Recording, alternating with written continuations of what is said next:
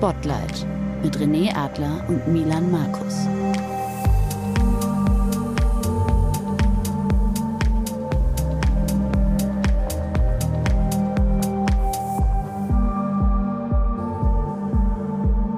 Wir sprechen heute mit Steven Gätchen. Die meisten kennen ihn wahrscheinlich von den Oscars, von TV Total oder Joko und Klaas. Wenn wir von außen auf Gätchens Karriere blicken, sieht das alles nach Glamour und nach vielen aufregenden Begegnungen mit berühmten Menschen, aber auch nach sehr kontinuierlichem Spotlight und Erfolg aus. Aber ist das wirklich so? Und wie hat er es selbst empfunden, als sich die Aufmerksamkeit und das Interesse an seiner Person immer mal wieder verändert hat? Wie ist es ihm gelungen, seine Identität neben der öffentlichen Rolle zu entwickeln? Moin Steven, äh, freut mich ganz besonders. Heute mal in anderen Rollen. Äh, sonst war ich immer irgendwie das zu Gast in diversen TV-Formaten bei dir oder in äh, den Podcast. Du machst ja unzählige Podcasts auch mittlerweile. Ich weiß gar nicht, wie viel es zurzeit sind, ne? Nee, es sind gar nicht so viele. Es sind ehrlich gesagt zwei. Also erstmal vielen Dank, dass ihr mich eingeladen habt und dass ich mit euch ein bisschen plaudern darf. Ja, also zwei Podcasts sind's. Vielleicht werden das noch mehr, aber ich, das ist ja das Schöne. Ich glaube, ähm, wenn man das mit den Fernsehformaten vergleicht, da wird ja alles immer genormter, immer mehr abgeklippt, immer klarer strukturiert, auch was du sagen darfst, wann du was sagen darfst, außer jetzt in Joko und Klaas Formaten. Deswegen ist ein Podcast eigentlich immer so eine Erlösung, weil du da einfach mal drauf losplaudern kannst, ohne dass du zwischendurch von irgendjemandem gedeckelt wirst. Also wir kennen uns beide ja aus diversen Formaten. Milan, Kennst du auch, Milan? ja, ich bin mir nicht sicher, ob Steven mich wirklich noch wiedererkannt hat oder ob das so professionell geflunkert war, aber so fast zwei Dekaden ist es her, dass wir mal so ein gemeinsames Sportevent hatten und äh, da im Berliner Olympiastadion. Erinnerst du dich noch? Ja, ja. also das Spannende ist, also Milan hat ja eben gerade etwas gesagt, was, ähm, glaube ich, in dieser Branche häufig vorgeworfen wird, diese nette Oberflächlichkeit. Das habe ich eine Zeit lang auch immer sehr mitgelebt, weil es mir dann unangenehm war, vielleicht auch so zu tun, als wenn ich die Person nicht kenne. Aber ich brauche dann immer so drei, vier, fünf Sekunden und dann macht es irgendwann zack und dann weiß ich das auch. Und bei Milan wusste ich das. Wir haben ein sehr schönes Fußballturnier als Underdogs, ehrlich gesagt, sogar im Berliner Olympiastadion so gespielt aus. und ähm, waren, sind am Ende Dritter geworden. Ne? Genau. Also und wir haben da wirklich gegen gegen hochklassige Ex-Profis oder zumindest äh, ziemlich gut im Saft stehende Sportler Fußball gespielt. Und da muss ich ganz ehrlich nochmal sagen, Milan, ich glaube, das Spannende war, wir waren als Team so eine Einheit und hatten so einen Spaß zusammen. Und ich glaube, das kannst du ja aufs Privatleben als Schablone setzen, genauso wie im Berufsleben. Wenn du, wenn du Menschen findest, mit denen du dich gut verstehst und zu denen so eine Vertrauensbasis aufbaust, dann schaffst du das auch. Und ich glaube, keiner hat damit gerechnet. Und dann waren wir am Ende Dritter und haben auch schön gefeiert. Das war unfassbar warm. Ich glaube, ja. so 25 ja. Grad und dann auch noch äh, hier im äh, Olympiastadion in der Senke ist es ja noch, das weißt du noch ja, besser. Ich merke schon hier, das ist doch, die Emotionen sind noch präsent. Und ja, ich hoffe nee, ja, dass, das diese, geil. dass das diese Ebene geil. jetzt ja, ja. Das war halt total absurd. Es war natürlich keine Sau hat's interessiert. Wir waren in diesem Stadion und haben es gefeiert, als wäre es halt ein fucking WM-Titel. Aber so muss man das auch machen. War schon geil. Jeden kleinen Erfolg, sportlichen. Ja. Aber deswegen sind wir nicht hier, Steven. Ähm, vielleicht nochmal für unsere Zuhörerinnen äh, zu erzählen. Ähm, du bist jemand, auf dessen Meinung ich sehr, sehr viel Wert lege, weil, wie gerade schon angesprochen, du eben schon ewig lange äh, dabei bist, Erfahrung hast, äh, auch äh, im Bereich Podcast. Und als wir äh, über unsere Konzeption äh, von Spotlight äh, gesprochen haben, war mir klar, dass ich dich eigentlich fragen will, was hältst du davon? Wie ist deine Meinung dazu? Ähm, äh, als ich dir erzählt habe, dass wir mit Leuten sprechen, die vielleicht so brutal ins Spotlight reingeschossen werden äh, oder aber deren Spotlight äh, abrupt endet äh, oder aber deren Spotlight so wechselhaft ist, mal an ist, mal ausgeht.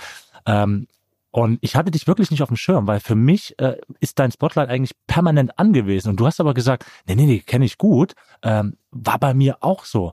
Äh, und da habe ich direkt gesagt, okay, Steven, den müssen wir reinziehen. Also es war gar nicht mein, meine Intention. Ich wollte eigentlich, wollte ich deine Meinung haben äh, und ich wollte vielleicht auch dein gut gefülltes Telefonbuch anzapfen für potenzielle Gäste.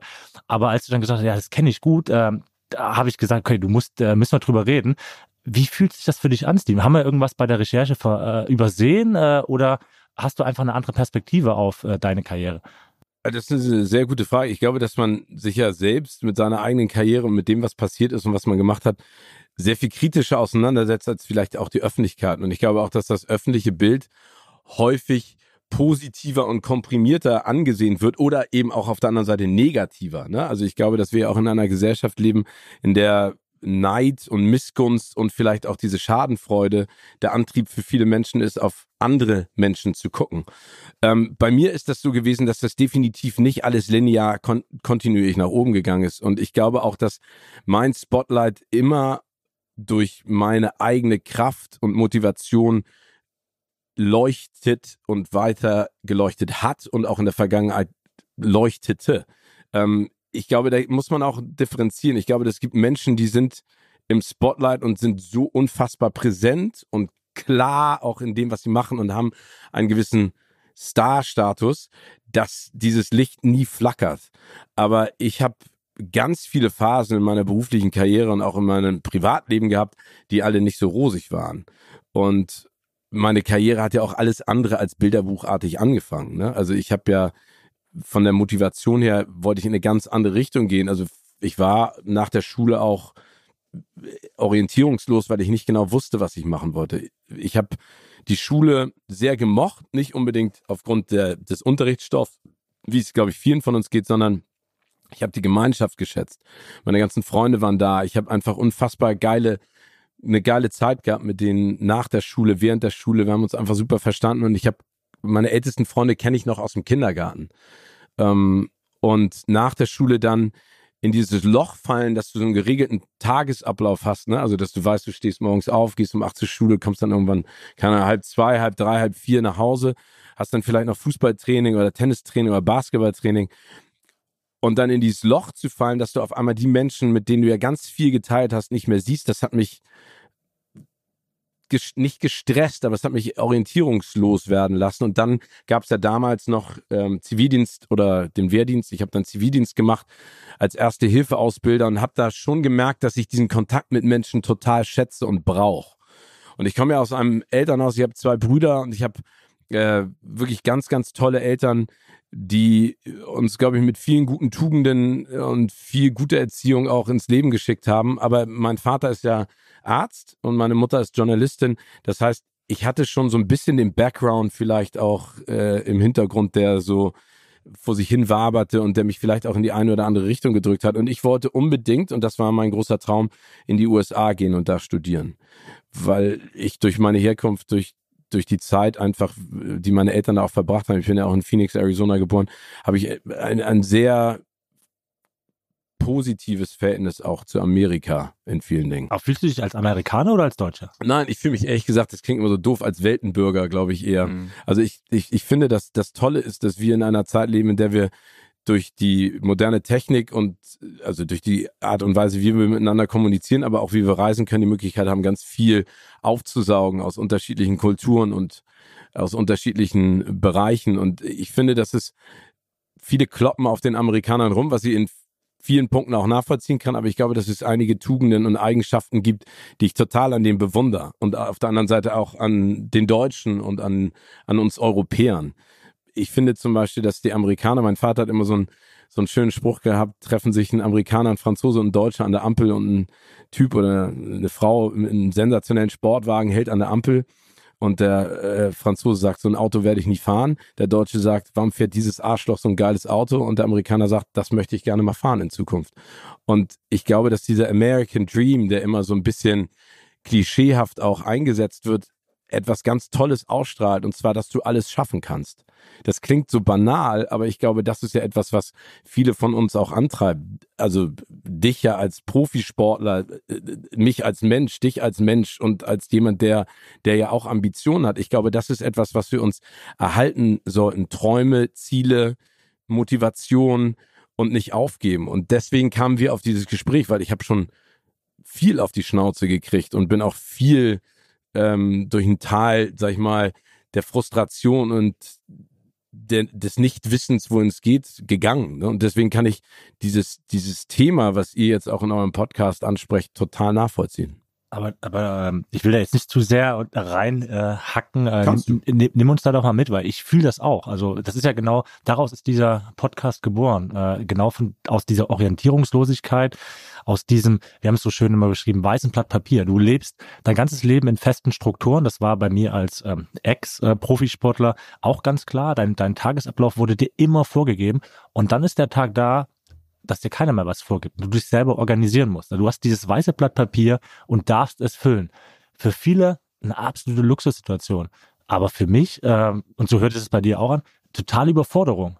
Also nimm uns mal mit, Steven. Was waren das für Situationen? Ja, ich glaube, also du hast es eben ganz spannend äh, auch erklärt als Profisportler. Ich finde, das ist für mich eines der besten Beispiele, die es überhaupt heutzutage gibt. Also wenn man sich den Fußball hier anguckt, und dann komme ich auch auf das zu sprechen, was du mich gerade gefragt hast.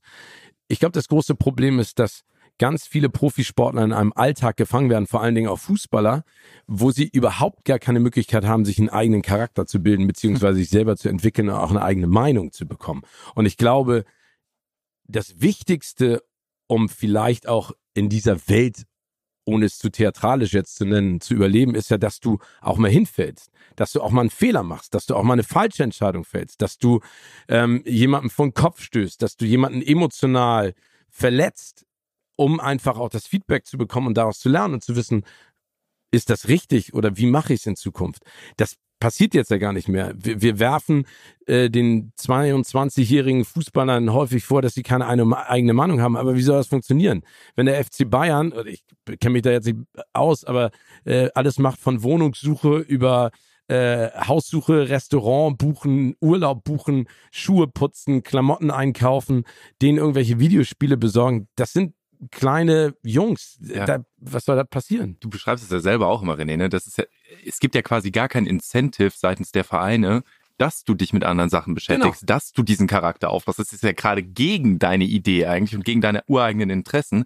Und da musst du schon sehr, sehr weise sein als Verein, trotzdem die Leute vollständig zu entwickeln auch, ne? Und statt alles das abzunehmen. ist so traurig eigentlich, ne? Also, mhm. weil, weil das ist ja das, wo, wonach wir alle lechzen.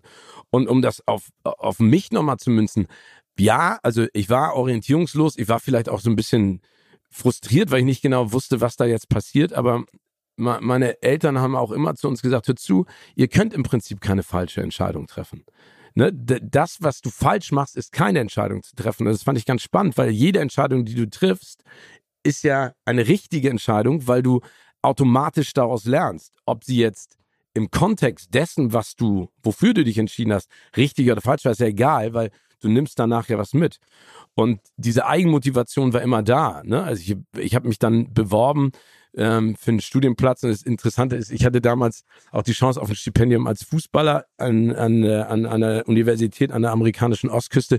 Und ich bin jetzt kein brillanter Fußballer, aber das sind ja noch, wir reden jetzt noch von den 90er Jahren, glaube ich, da haben die dann vielleicht äh, bei mir oder ich war einfach ein guter Fußballschauspieler ähm, und habe dann diese ganzen PSAT-Tests gemacht und SAT-Tests, die du machen musst, um im Ausland zu studieren. Und als Zeitüberbrückung habe ich damals ein Praktikum am Radio gemacht. Und ähm, habe das, ich habe mich da beworben. Das war einer der angesagtesten Radiostationen in Hamburg. Okay Radio damals. Der war jung und, und aufstrebend und chaotisch. Ich meine, da waren tausend Leute da, ne? Von Marek Erhardt ähm, über Olli Geißen und sowas, ne? Also es sind alles Leute, die da sozusagen auch gearbeitet haben, was ganz witzig ist. Und ähm, das hat mir Spaß gemacht, weil es so ein Haufen an, an Chaos war, wo du durch deinen Einsatz zeigen konntest, was du drauf hast. Und äh, vor, dem Radio war ich auch nochmal in Amerika, hab da gekellnert und sowas, um einfach mal ein bisschen rauszukommen, um mich da irgendwie zu orientieren. Und dann gab es so ein, so ein kleines Zerwürfnis zwischen dem damaligen Chefredakteur und mir, das aber auf einem Missverständnis basierte. Und er wollte mich, ich weiß noch, dass ich, ich war äh, damals total verknallt in Mädel und bin ähm, äh, hinter ihr hergeflogen. Die war äh, in Italien, habe sie besucht über ein langes Wochenende und kam zurück und saß morgens in dieser Radiokonferenz, wo wir immer besprochen haben, wer welches Thema macht. Und ich habe die ganze Zeit immer Vorschläge gemacht und alle gucken mich immer so ganz komisch an. Ich dachte, was ist denn los hier? Ne? Also, was, äh, äh, keine Ahnung, habe ich irgendwie ein pinkes Gesicht oder äh, keine Ahnung, grüne Punkte. Und dann äh, meinte der unser Chefredakteur Nikolas Lieven, liebe Grüße an dieser Stelle nochmal, ähm, meinte dann so, ja, okay, dann ist es zu Ende, dann macht jetzt jeder sein, sein Ding. Und ähm, ich so, okay, super, danke. Steh auf und man so, nee, nee, Steven, du bleibst bitte jetzt sitzen. Und ich so, scheiße, jetzt ist wirklich die Kacke am Dampfen. Ähm, und dann war das halt so, ich hatte meiner damaligen sozusagen Chefin, die meinen Bereich betreut hat, gesagt, ich nehme mir einen Tag frei und arbeite dafür die Woche später nochmal länger, damit ich dieses lange Wochenende mit dem Mädel da verbringen konnte, dass sie so verknallt war. Und er hatte das nicht mitbekommen und hat gedacht, ich schwänze. Und wollte mich daraufhin rausschmeißen. Und dann wurde aus diesem Streitgespräch aber ein total geiles Gespräch, weil er irgendwann meinte, ey, du hast so viel Potenzial, ich hätte Bock, dass du länger hier bleibst und hat mir ein Volontariat angeboten. Und das war dann sozusagen der Entschluss für mich, dieses Medizinstudium, sag ich mal, nicht weiter zu verfolgen, sondern beim Radio zu arbeiten und habe dann da halt alles gelernt. Ne? Und, äh, du hättest Medizin drüben studiert.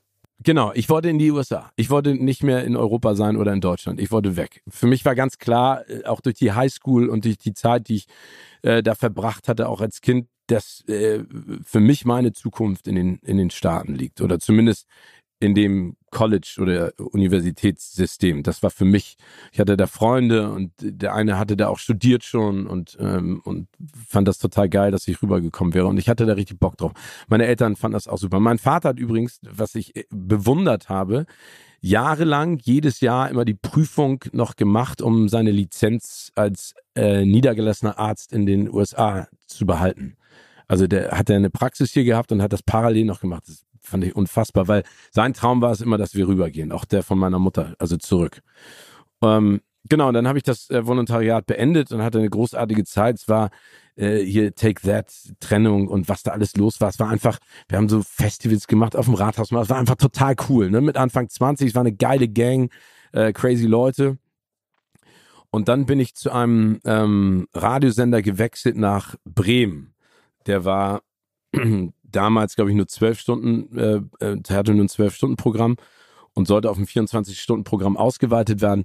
Und da bin ich zum ersten Mal total ein Loch gefallen. Ich bin dann nach Bremen gezogen, hatte da auch wieder nicht die, den Connecke mit meinen Freunden und sowas. Und das lief irgendwie da auch nicht so. Dieses, die, diese angebliche Verlängerung auf 24 Stunden ließ ständig auf sich warten und das hat irgendwie nicht so richtig funktioniert. Und ich hatte keinen Bock und habe dann wirklich ganz klar mir die Frage gestellt, ist das wirklich das, was du jetzt willst? Also ist, sind die Medien das, was dir das gibt, was du brauchst und was du gerne haben möchtest?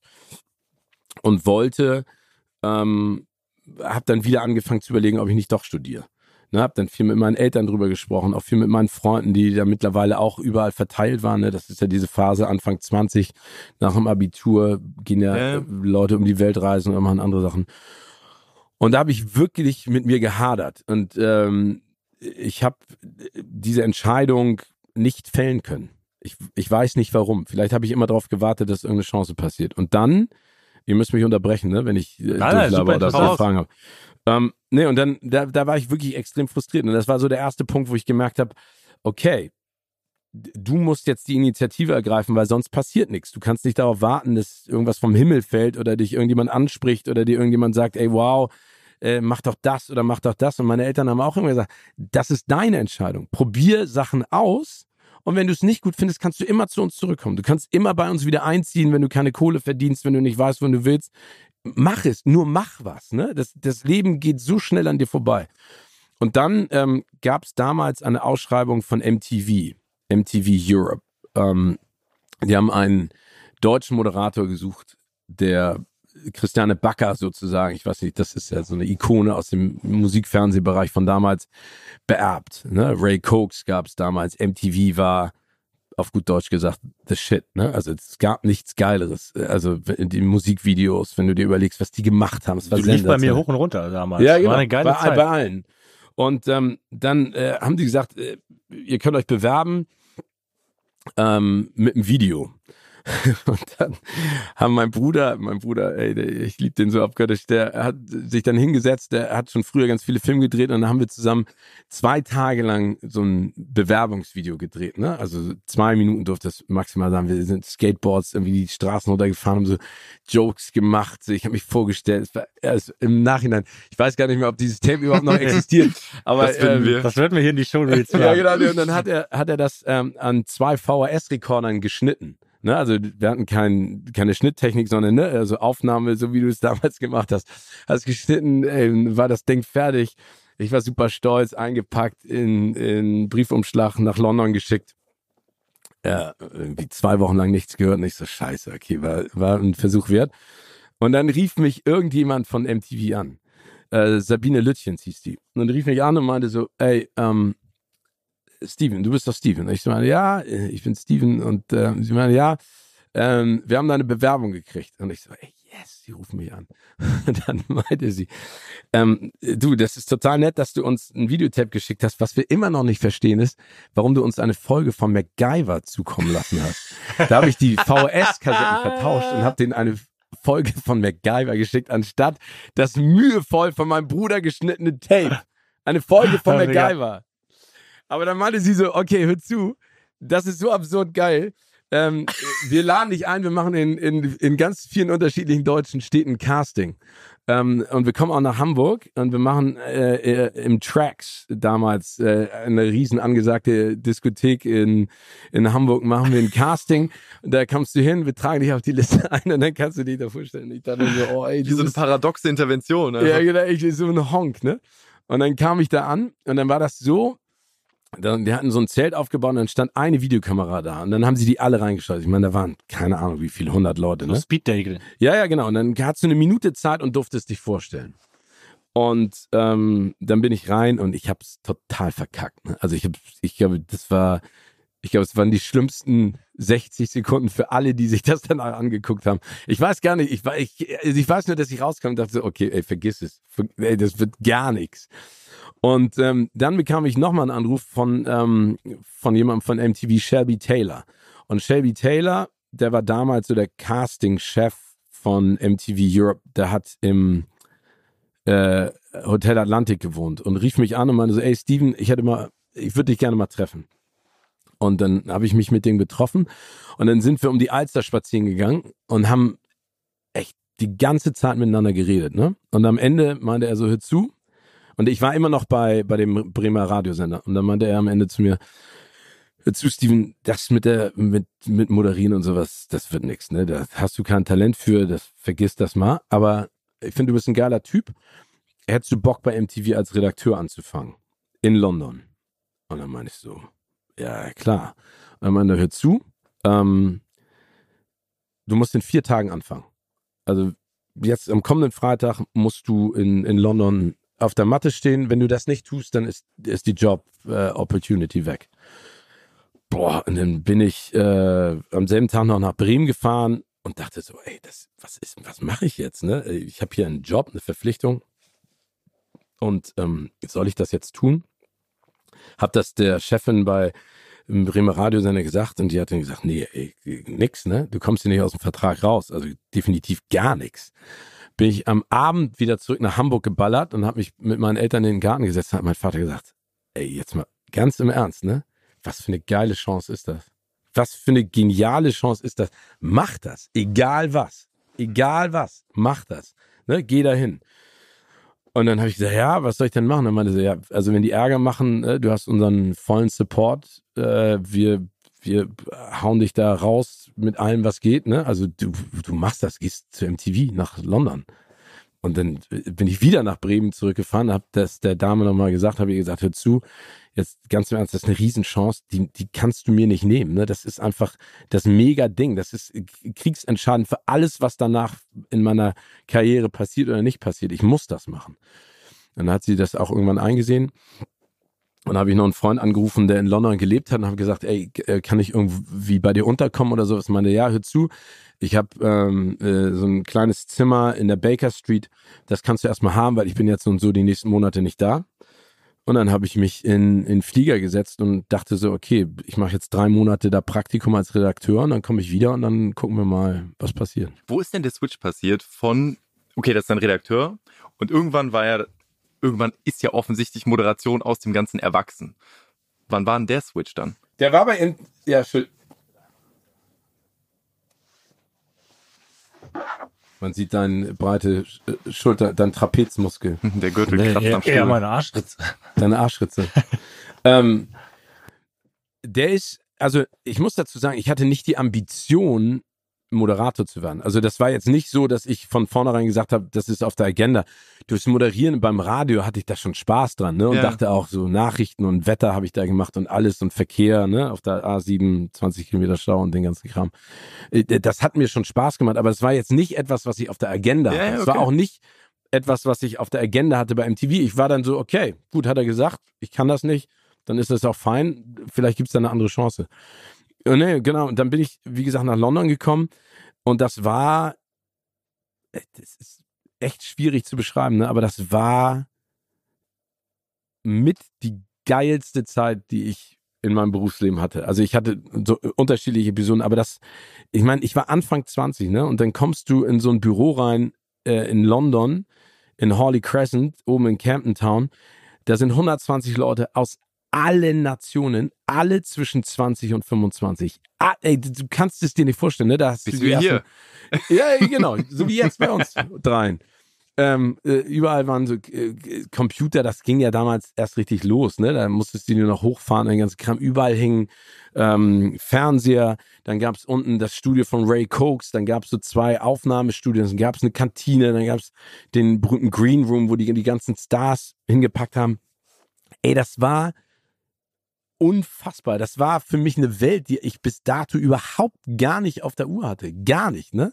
Und ich habe wirklich viel gemacht, auch in der, in der, in der Zeit nach der Schule. Ne? Ich habe auf dem Bau gearbeitet, ich habe äh, als Fotoassistent gearbeitet und aber das war auf einmal so eine Welt, ey, das, Ja, gut, das ist ja, die, das ist ja die hipste Institution, Ja. die es quasi in der Jugendkultur überhaupt nur gab, in die du dann plötzlich mit dem Körper eigentlich reingejumpt Ja, bist. und ey, und äh, mein, mein äh, Oberboss bei MTV Europe, der saß immer, ähm, kann man jetzt ja sagen, ist ja verjährt, mit einer, mit einer Tüte, die er geraucht hat, in den Verhandlungsgesprächen für die neuen Verträge.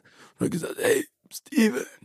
Das war, ey, dann, diese Meetings, die wir hatten, das war Chaos. Dann lief so Keanu Reeves, Marilyn Manson, Ja. triffst du dann irgendwie in Ja. der Kantine, toten Hosen saßen unten, Scooter ist aufgetreten, Jay-Z war, ey, das war, unfassbar. Es war unfassbar. Es war einfach äh, total geil. Und dann, ich bin direkt ins kalte Wasser geworfen worden. Ne? Dann hat der Shelby Taylor gesagt, hör zu, alles, was du jetzt von jetzt an machst, lern, saug auf, tu, mach.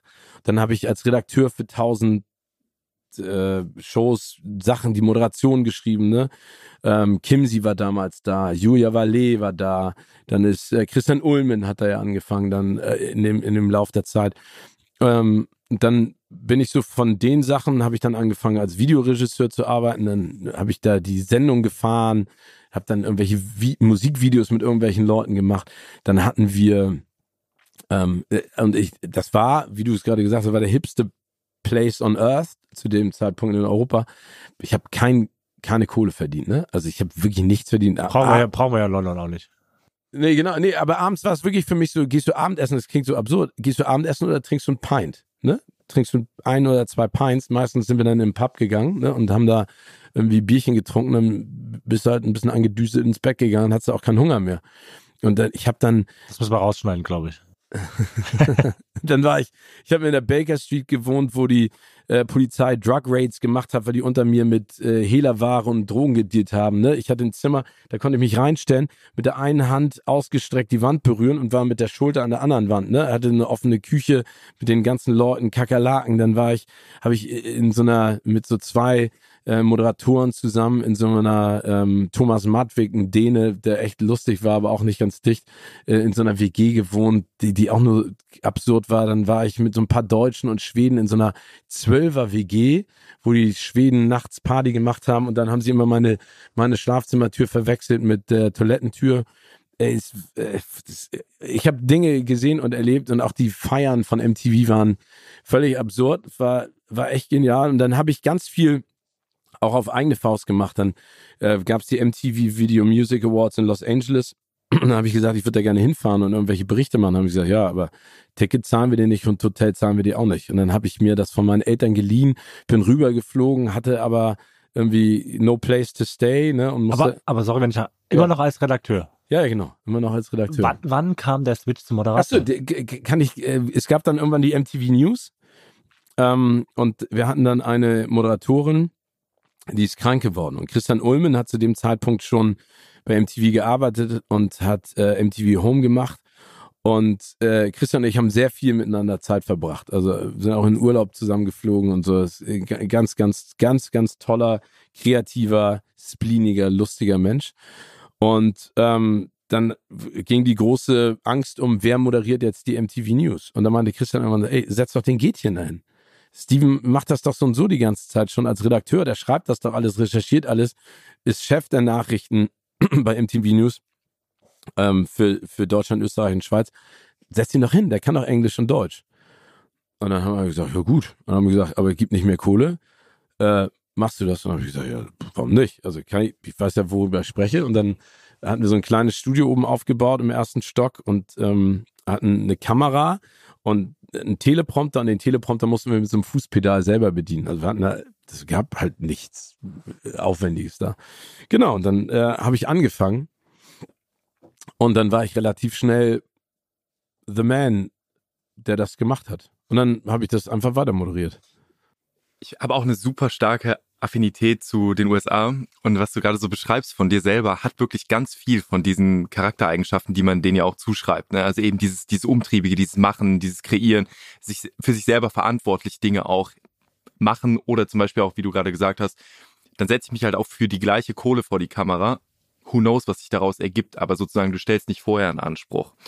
Und was, was ich mich frage ist, all die Sachen, die du gerade beschrieben hast, dieses in verschiedensten Bereichen, in den Medien, alles Mögliche schon gemacht zu haben, bevor du dann auch in diesen gro großen öffentlichen Erfolg gekommen bist.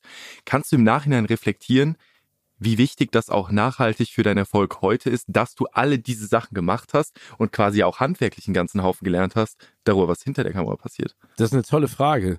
Ähm, ich glaube, das ist essentiell wichtig. Ich glaube, dass es auch Teil dessen ist, warum ich immer noch in diesem Business arbeiten darf und arbeiten möchte weil ich so viel kenne, was hinter den Kulissen passiert, was manchmal leider Gottes auch nicht gewertschätzt wird, ja. was mir viel Spaß gemacht hat und weil ich auch einen unfassbaren Respekt davor bekommen habe, was die einzelnen Gewerke auch leisten und tun. Ne? Also ich glaube, dass eine große Show, auch wenn da dann vielleicht drei Hyopies vorne sind, Joko, Klaas und ich, die sozusagen durch die Show führen und Joko und Klaas diese Spiele machen und ich mich mit Joko und Klaas kabbel, dass wir sozusagen das Aushängeschild sind, ist das alles nicht möglich ohne die Gewerke, die dahinter sind. Ne? Wir haben einen unfassbar geilen Regisseur, Johannes Spieker, den ich so schätze, weil der einfach so eine ruhige, tolle Art hat, aber auch ganz genau weiß, was er da tut. Ne? Mhm. Oder die Aufnahmeleitung, die Kameraleute, die Menschen, die die Sets bauen, die sich die Spiele ausdenken. Ja, das, ne? das, das eine ist ja das,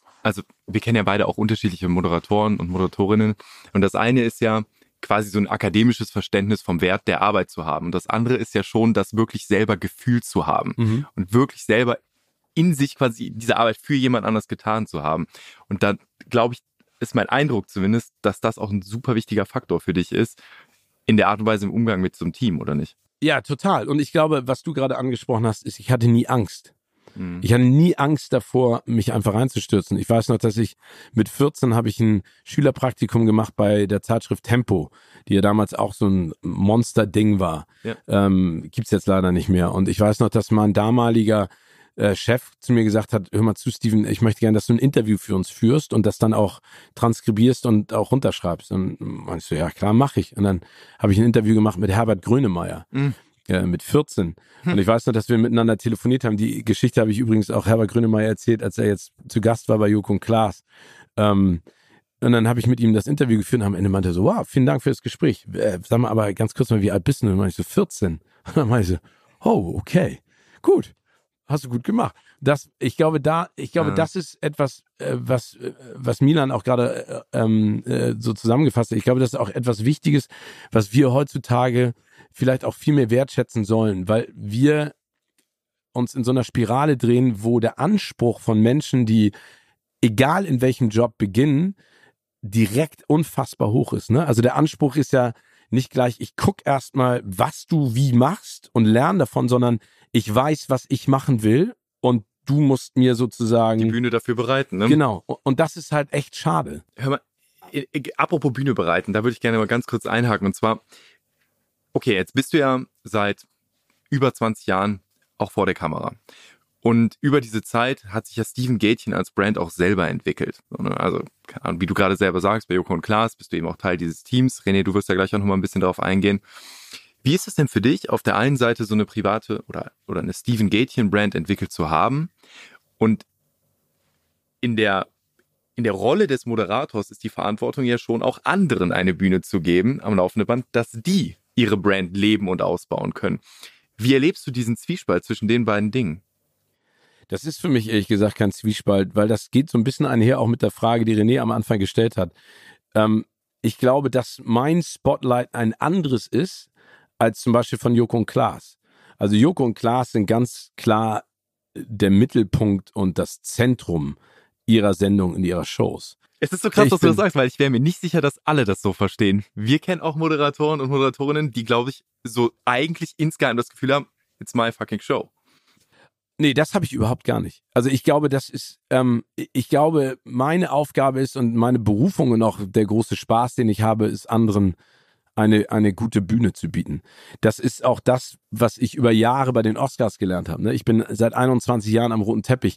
Meine Aufgabe ist es, ich will den Star scheinen lassen, nicht ich. Dass ich im Kontext dessen, was ich mache, sicherlich auch Aufmerksamkeit errege, finde ich total schön. Und das ist natürlich auch äh, Balsam für mein eigenes Ego und für meine Seele. Aber das ist, meine Aufgabe ist es nicht, größer zu strahlen als ein Brad Pitt oder als ein Angelina Jolie oder eine Jennifer Lawrence oder ein George Clooney, sondern für mich ist es das Gemeinschaftliche. Das ist für mich Teamwork. Genauso ist es auch bei Joko und Klaas. Genauso war es auch damals bei Stefan Raab. Ne? Also Stefan war the center of attention. Stefan hat die Sendung erfunden. Stefan hat gekämpft 15 Spiele lang zeitweise mit einem unschier unfassbaren ähm, äh, ähm, mit einer unfassbaren Motivation. Und ich war dafür da, ihm zwischendurch auch mal zu piesagen. Ich war dafür da, ihn zwischendurch auch mal Einheit zu gebieten. Ich war zwischendurch auch dafür da, ihn einzunorden. Und, und das macht mir total Freude. Ich glaube, dass das Problem, das ich damit habe, ist, dass das häufig verklärt wird. Ich finde, ähm, nee, ich glaube, dass, dass, äh, dass es immer darum geht, wer ist wer ist der Strahlemann oder die Strahlefrau? Also wer ist sozusagen die Person, ohne dass man versteht, wer steht auch dahinter.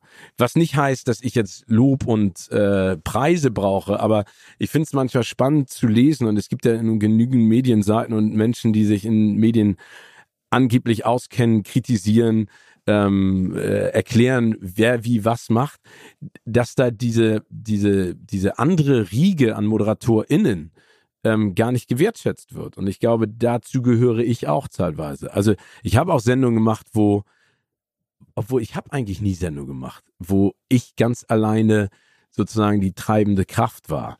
Also ich habe Sendungen gemacht mit mit den Oldies, ne, mit 80 Jahren um die Welt. Da waren die 80-Jährigen auch oder 80-Jährigen ja. ähm, sozusagen mhm. äh, die, die, die, die wichtigsten Menschen. Für mich war es einfach meine Aufgabe war es, dass sie sich wohlfühlen, dass sie Spaß haben und Interaktion entstehen dann einfach emotionale und persönliche Momente. Und ich glaube, das ist etwas, was ich auch total feier und mag und und und ähm, gerne auch weitermachen möchte. Aber das ist eins zu eins äh, das, wie ich Steven auch in, in Sendungen wie Joko und Klaas gegen Pro7, wo ich unter anderem mal zu Gast sein durfte. Also ich habe schon das Gefühl gehabt, Steven, dass du da deinen klaren Platz hast und dass du da äh, ja nicht nur ein, ein wenig gewertschätzt bist, sondern dass du bist da Teil dieses Teams und äh, die Show funktioniert auch äh, deswegen, weil du das so gut moderierst. Also ich finde schon, Vielen du Dank. hast, da, ja, das ist meine ehrliche Meinung. Also da geht es jetzt hier auch nicht um äh, Honig auf dem, wie sag mal, Honig um den Mund schmieren. Ja. So ist richtig. Ähm, es geht einfach darum, dass ich schon das Gefühl habe und all das, was du erzählst, du bist ein brutaler Teamspieler. Also und glaubst du, das würde mich persönlich interessieren, dass die Formate, die dann doch auf dich zukommen, eben genau diese Rolle sind, äh, weil dir das so wichtig ist, die anderen Leute dann scheinen zu lassen. Also, äh, weil es gibt in der Tat die Moderatoren, die beanspruchen. Die haben vielleicht auch ein größeres Ego als du. Die beanspruchen das Spotlight auch ein Stück weit für sich und ziehen das dann von den Personen, die es, um die es eigentlich geht.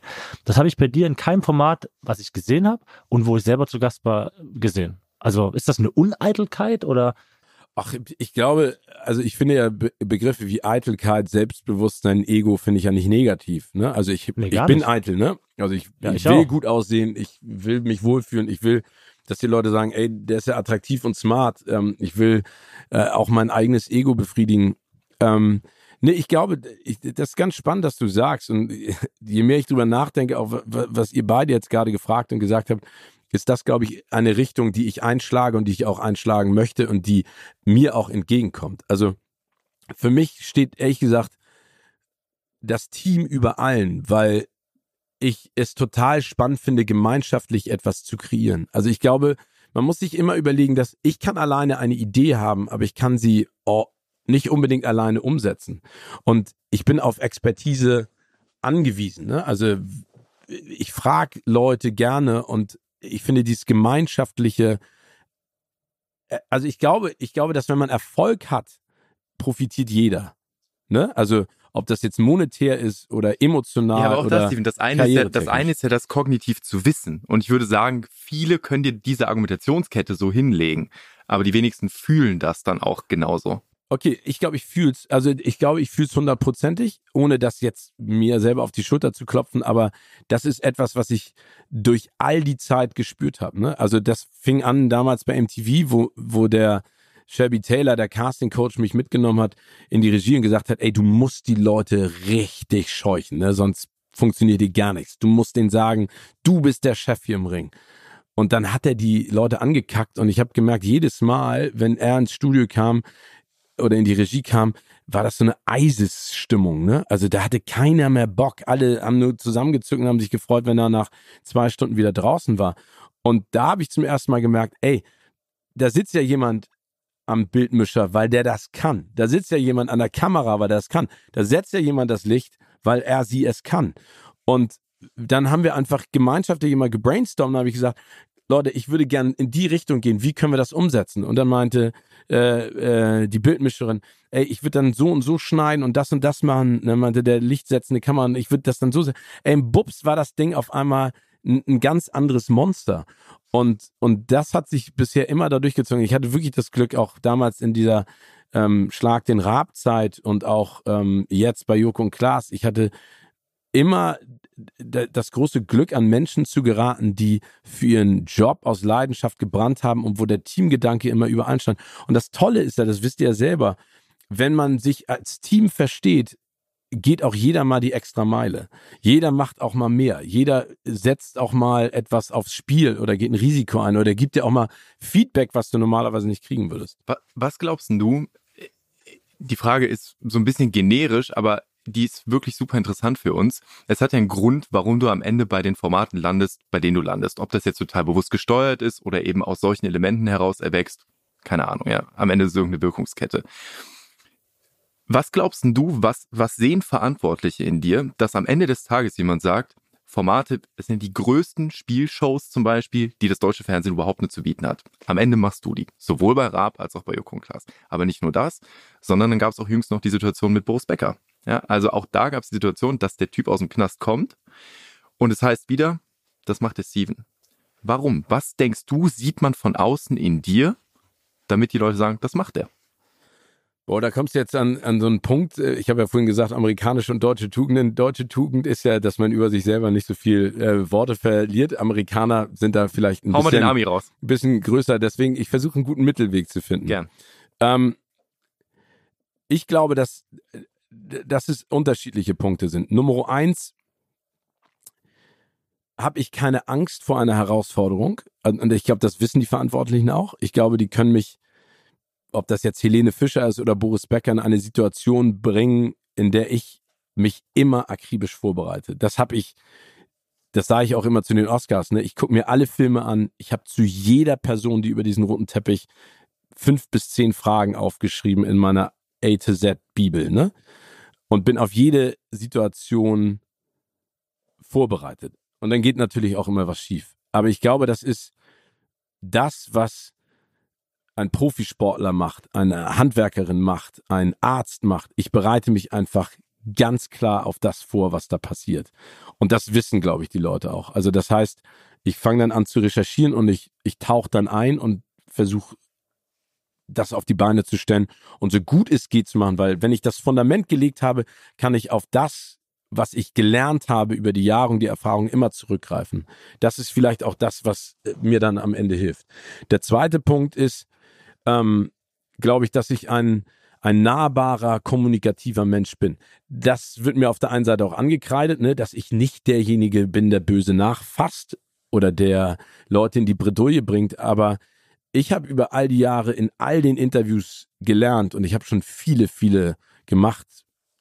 Einige schlechte, aber die meisten gute, dass wenn du dein Gegenüber mit deinem Gegenüber mit Respekt begegnest und der Person auch das Gefühl gibst, ich weiß, was du geleistet hast, ich kenne mich aus mit dem, was du getan hast und wir beide plaudern jetzt, dass am Ende immer etwas Emotionales, Privates auch bei rauskommt, weil die Leute sich öffnen. Das ist ja wie in unserem Gespräch jetzt so. Ihr habt recherchiert, ihr stellt mir super Fragen. Da öffnet man sich automatisch auch viel mehr. Das ist, glaube ich, der zweite Punkt. Und ähm, der dritte ist, glaube ich, und das habe ich in den letzten Jahren noch viel, viel mehr gelernt, ist, ähm, diesen Mut zum Risiko und dieses, ich habe keine Angst vor Fehlern. Ich glaube, wir versuchen in einer so perfekten Welt und in einer so perfekten Gesellschaft zu leben, das ist totaler Bullshit. Das ist totale Scheiße. Weil jeder Mensch ist unterschiedlich, jeder macht Fehler. Ich glaube, wir müssen uns das auch eingestehen. Das trauen wir uns alle nicht. Aber ich mache ständig Fehler, ne? Ich mache ständig Fehler in Moderation oder ich verpenne eine Regel oder ich stelle die falsche Frage im Interview. Aber ich habe davor keine Angst weil ich daraus lerne, weil ich mich weiterentwickle und weil ich den Hunger habe, weiter zu lernen. Ich bin ja bei weitem noch nicht an dem Punkt, wo ich sage, ich kann alles. Ich habe schon viel gemacht, aber der Weg ist ja noch lang und ich will das weiter tun. Ich glaube, und wie gesagt, ähm, dass es immer nur als Team funktioniert. Also man muss immer offen sein. Klar ist Kritik immer schwierig, damit umzugehen und klar ist es schwierig, auf andere Leute zu hören, wenn sie einem Tipp geben, aber nur dadurch entwickle ich mich halt weiter. Und ich glaube, das sind die vier Komponenten, warum die Leute auch auf mich zukommen und immer wieder das Vertrauen auch haben, mit mir Dinge zu machen. Als Konsument, und wir haben ja über Steven natürlich auch gesprochen, ähm, haben wir so, oder ich kam mit dem Bild daher, dass du einfach sauversatil auch bist. Ne? Also, dass man dich quasi in alle Settings reinschmeißen kann, gefühlt, und du aufgrund deines Hintergrundes, deines Großwerdens, wahrscheinlich mit unterschiedlichen Situationen tausendmal konfrontiert geworden zu, gewesen zu sein, dass du wirklich auf jedem Parkett dich unheimlich sicher ja, zu bewegen ehrlich. Scheinst. Du hast ihn mit einem Schnürschuh verglichen. Ja, mit, mit, mit, mit einem dunkelbraunen Cap-Toe-Schnürer, den man einfach zum Anzug tragen kann, aber eben auch auf eine Jeans. So. Oh, danke dir. Also das, das finde ich ist ein schöner Vergleich. Ja. Also ja, äh, vielleicht ist es das auch, aber das ist die Neugierde. Ne? Ja, ich, ja. Also ich erhalte mir die Neugierde auch, weil äh, es, es gibt ja nichts Schöneres, als dass ich in einem Business arbeiten darf, wo ich fürs ZDF, fürs öffentlich-rechtliche Fernsehen eine Sendung machen darf mit 80-Jährigen um die Welt. Mhm. Das war an Emotionalität für mich zeitweise auch gar nicht zu kompensieren. Ne? Also du sitzt da mit Menschen, die im Prinzip, und das ist nicht böse gemeint, im Winter ihres Lebens sind. Ne? Also äh, bei denen ging es halt darum, wie lange habe ich noch und, und was kann ich daraus machen? Und in der Selbstreflexion, meine Großmutter ist 95 geworden, die hat Dinge gesehen in ihrem Leben, die wollen wir alle nicht sehen, aber mhm. die hat immer zu mir gesagt, Steven, bei all dem, was passiert, musst du auch mal innehalten und zurückgucken. Das ist etwas, was ich zum Beispiel am, am allerschlechtesten kann, ne? Weil ich durch diese Selbstständigkeit und durch die, dieses Business so getrieben bin, immer weiterzugehen, anstatt mal zurückzugucken und zu sagen, ey, wow, das durftest du schon alles machen. Wie geil ist das bitte? Und das ist manchmal auch frustrierend, weil, weil du dich dann nicht mit dem zufrieden gibst, was du auch erreichen konntest und erreicht hast. Und als Selbstständiger auch immer schwer, bei einem Projekt zu sagen, nee, nee, das mache ich mal nicht. Dann hat im Zweifel auch jemand anders wieder den Fuß in der Tür. Ja, aber da kam zum Beispiel mein, mein zweiter kompletter Total-Crash, ne? Ja, schieß los. Also nach MTV war, ne, dann hat habe ich da weiter moderiert und irgendwann hat mich dann der hat mich ähm, Hansi Friede, Hans-Wolfgang Friede von Pro7 angerufen. Der hat über 1000 Kontakte meine Nummer gekriegt und meinte, ey, ich habe dich nachts gesehen bei den MTV News und habe irgendwie Nächte damit verbracht, mir das reinzupfeifen, weil nie dein Name eingeblendet wurde, bis dein Name da eingeblendet wurde und ich möchte mit dir sprechen, weil ich möchte gern, dass du TAF moderierst, ähm, ja. damals bei Pro7. Ja. Da hab ich gesagt, pff, was, äh, ne? also ich war, habe in London gelebt, ich hatte kein Geld, aber ich war bei MTV, es war die ganze Zeit mit ich gedacht, es kann nur, es kann nur besser werden, ne? Also warum soll ich nach, nach München gehen? Ähm, und dann bin ich zum Casting gegangen äh, von London Islington nach München Ismaning. Wer, wer Islington kennt, weiß ziemlich hip. Wer Ismaning kennt, war, war sehr bajuwarisch ähm, und konservativ ähm, und habe dieses Casting gemacht und dann hat mich der Hansi angerufen und hat gesagt, okay Steven, ähm, ich möchte, dass du es machst. Habe ich gesagt, nee, ich mach's nicht. Und dann meinte er, zu, du hast noch mal ein paar Tage, entscheide dich, weil dann bin ich drei Wochen im Urlaub und dann ich muss die Entscheidung vorher fällen. Und dann habe ich mit ihm telefoniert und gesagt, nee, ich mach's nicht, ich bleib hier, no chance, ne? Und dann war er drei Wochen im Urlaub und da ist dann so viel passiert, dann haben wir eine neue Chefin gekriegt, äh, deren Namen ich jetzt nicht nenne, aber die den Sender damals echt verhunzt und kaputt gemacht hat.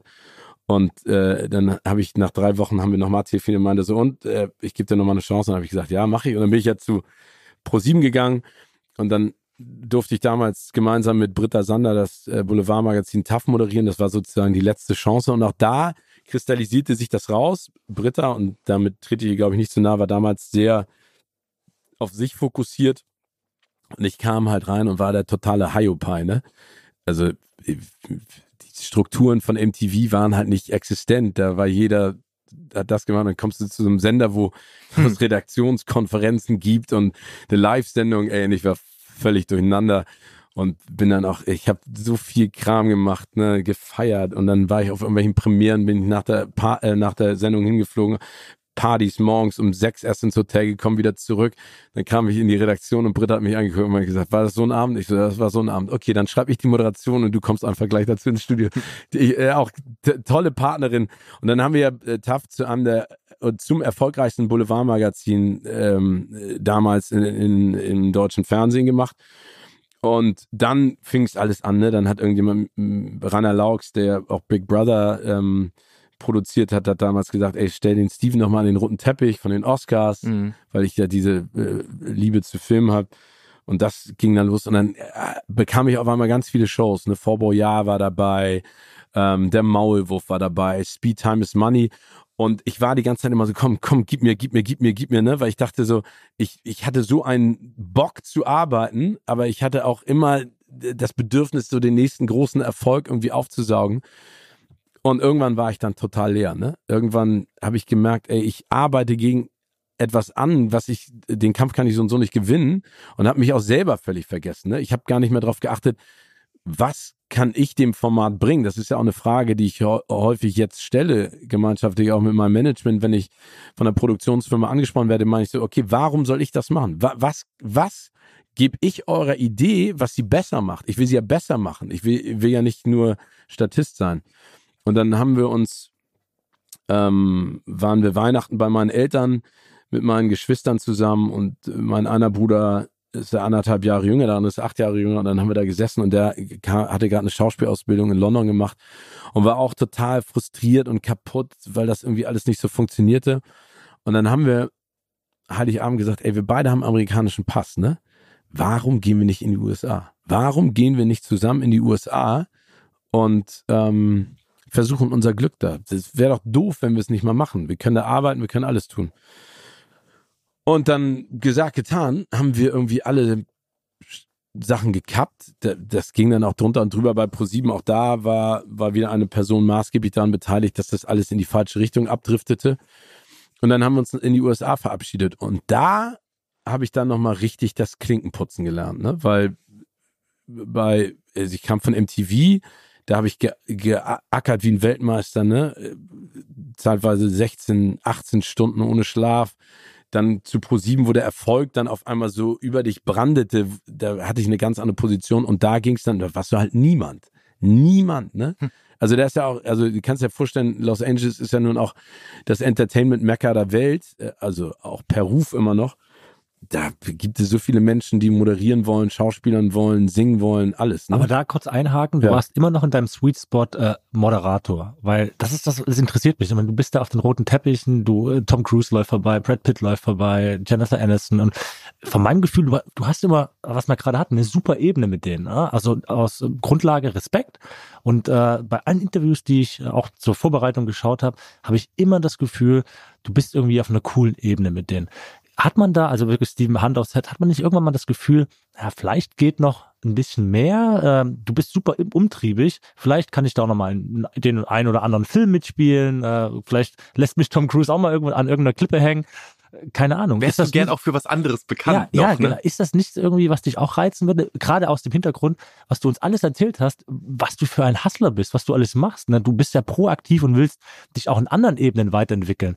Und das ist jetzt nicht böse gemeint, nee. aber in Anführungsstrichen dann immer nur der Moderator. Also liebevoll gemeint. Nee, das ist, finde ich, völlig legitim, das zu fragen. Ja, klar. Also es gab ja auch gab ja auch äh, zwei Einsätze von mir in Mission Impossible, die nicht länger als fünf Sekunden waren, ne? die Tom Cruise mir dann sozusagen verschafft hat. Und es gab unterschiedliche Begegnungen, wo dann daraus was resultiert ist. Ne? Ich habe auch in so einem Hugh Jackman-Film mitgespielt, weil einfach die Situation das mit sich gebracht hat. Ähm, klar habe ich Träume und auch Vorstellungen von den Dingen, die ich gerne noch machen möchte. Aber ich, ich habe so für mich so zwei Bilder im Kopf. Ne? Zum einen ähm, bin ich sozusagen das Raubtier auf der Lauer. Ne? Also ich, ich präsentiere mich gar nicht unbedingt in dem Rampenlicht, sondern ich warte auf meine Chance. Weil ich glaube, es gibt viele Chancen, äh, die an einem vorbeiziehen oder die sich einem präsentieren. Aber ich muss sozusagen auch die Chance abpassen und dafür etwas selber tun. Ich glaube, das ist etwas, was wir drei ja, glaube ich, alle auch indoktriniert bekommen haben und auch gelernt haben, dass ich nur eine Chance kreieren kann, in der, indem ich auch selber etwas dafür tue. Es gibt ja ganz viele Leute, die im Prinzip darauf warten, entdeckt zu werden oder warten auf die perfekte Situation oder den perfekten Job. Das glaube ich nicht. Ich glaube, dafür musst du hasseln und arbeiten. Und ähm, auf der anderen Seite hat sich das über die Jahre bei mir entwickelt und da kommen wir dann auch zu diesem Spotlight-Bildnis. Ich habe auch, ich habe dieses Bild von einer Katze vor Augen, die von irgendwo runterfällt, die immer auf den Füßen landet. Und ich glaube, ich habe mittlerweile über die Jahre und jetzt auch mit 50 vielleicht auch das Selbstvertrauen, dass ich sage, egal in welchem Job ich jetzt landen würde, ich würde immer Fuß fassen und für mich, sage ich mal, einen, Erfolg generieren, der mich befriedigt und mir, mir Spaß macht. Das hat nichts mit Arroganz zu tun, sondern das hat, einfach was mit einer Selbsteinschätzung zu tun, die ich auch gelernt habe, das, was Milan vorhin gefragt hat. Wenn man anfängt, wirklich unterschiedliche Ebenen zu durchlaufen und alles mal mitgemacht hat und dann auch mal zusammengestaucht wurde, auch mal einen Fehler gemacht hat, für den man gerade stehen muss, dann lernst du, was du kannst und wie du dich auch in bestimmten Situationen zurechtfindest. Und das ist etwas, was, was, was, was ich glaube auch immer, immer in mir trage. Würdest du sagen, dass es auch eine Qualität ist, in diesen unterschiedlichen Rollen auch jeweils immer Freude und Spaß empfinden zu können? Unabhängig davon, dass du quasi auch von außen validiert wirst. Ja, ich, ich muss nicht das hellste Licht auf der Torte sein, ne? sondern ich bin gerne ein Teil von etwas Tollem und, und Guten. Und ähm, klar ist das schön, ähm, im Rampenlicht zu stehen, wenn man positives Feedback und positive Reaktionen bekommt. Ne? Und die sind ja meist positiv. Also es gibt ja selten Leute, die, ne, also ich habe das logischerweise, dass Leute auf mich zukommen und sagen, ich kenne dich nicht, ich finde dich aber scheiße. Wo ich so denke, okay, gut, was soll ich dazu jetzt sagen? Ne? Also, oder ich guck dich nicht. Gut, dann guckst du mich, also Ne, dann denkst du, was oder ist das für eine Aussage? Oder wenn du dich auf St. Pauli verirrst, ne? Verpiss dich, Adler. Ja, ja. Echt? Im Ernst? Ja, kam, schon öfter vor. Beim, Ja, Dö aber- beim Döner holen. Das ist zu meiner HSV-Zeit. Ja, okay, aber, äh, ja, aber ich meine, da habe ich überhaupt ich kein ich- Verständnis für das, finde ich Ja, ich so find's- unangenehm, Ich, peinlich. ja, also da, aber ich find's witzig. ja, ja, Ich, liebe auch- das ja, diese Rivalität auch. Ist Ja, aber har- ich- harter Bruch zum Fußball, aber. Ja, Ja, ne, ich, der, der, der Bruch war im Gedanken gar nicht so groß, weil was ich, was ich in meiner beruflichen Karriere ganz oft beobachtet habe in meinen Wirtschaftstrainings ist, dass Menschen, die sehr viel mit Leuten zu tun haben, die noch viel, viel erfolgreicher sind als man selber, irgendwann so Verhaltensweisen zeigen, dass sie versuchen quasi nach oben zu assimilieren. Beispiel, äh, weiß nicht, du verkaufst Lamborghinis ja, und dann äh, sind deine Kunden eben logischerweise mit einer Patek Philippe oder was auch immer sitzen die vor dir und du fängst Ah, ja, an, stimmt. Dir auch irgendwann eine zu kaufen verdienst auch gut als Lambo-Verkäufer, aber nicht Patek Philippe gut. Ja, so. Und was ich, also offensichtlich hast du von deinen Eltern einen ziemlich geraden Kopf mitbekommen. Das hast du auch echt eingangs ja, glaube ich, recht deutlich beschrieben. Gab es bei dir mal so Situationen oder andersrum, wie verhinderst du die, dass wenn du mit so Leuten zu tun hast, die auch wirtschaftlich noch mal signifikant erfolgreicher sind, ob das ein Raab ist, ob das Joko und Klaas sind, wie verhinderst du, dass du quasi auch diese sozialen Normen von denen anfängst anzunehmen und dich mit Leuten zu vergleichen, die vielleicht noch mal woanders unterwegs sind, mit denen du dich aber umgibst? Ich glaube, das Spannende daran ist, dass ich einen Freundeskreis habe, der alles beinhaltet, ne?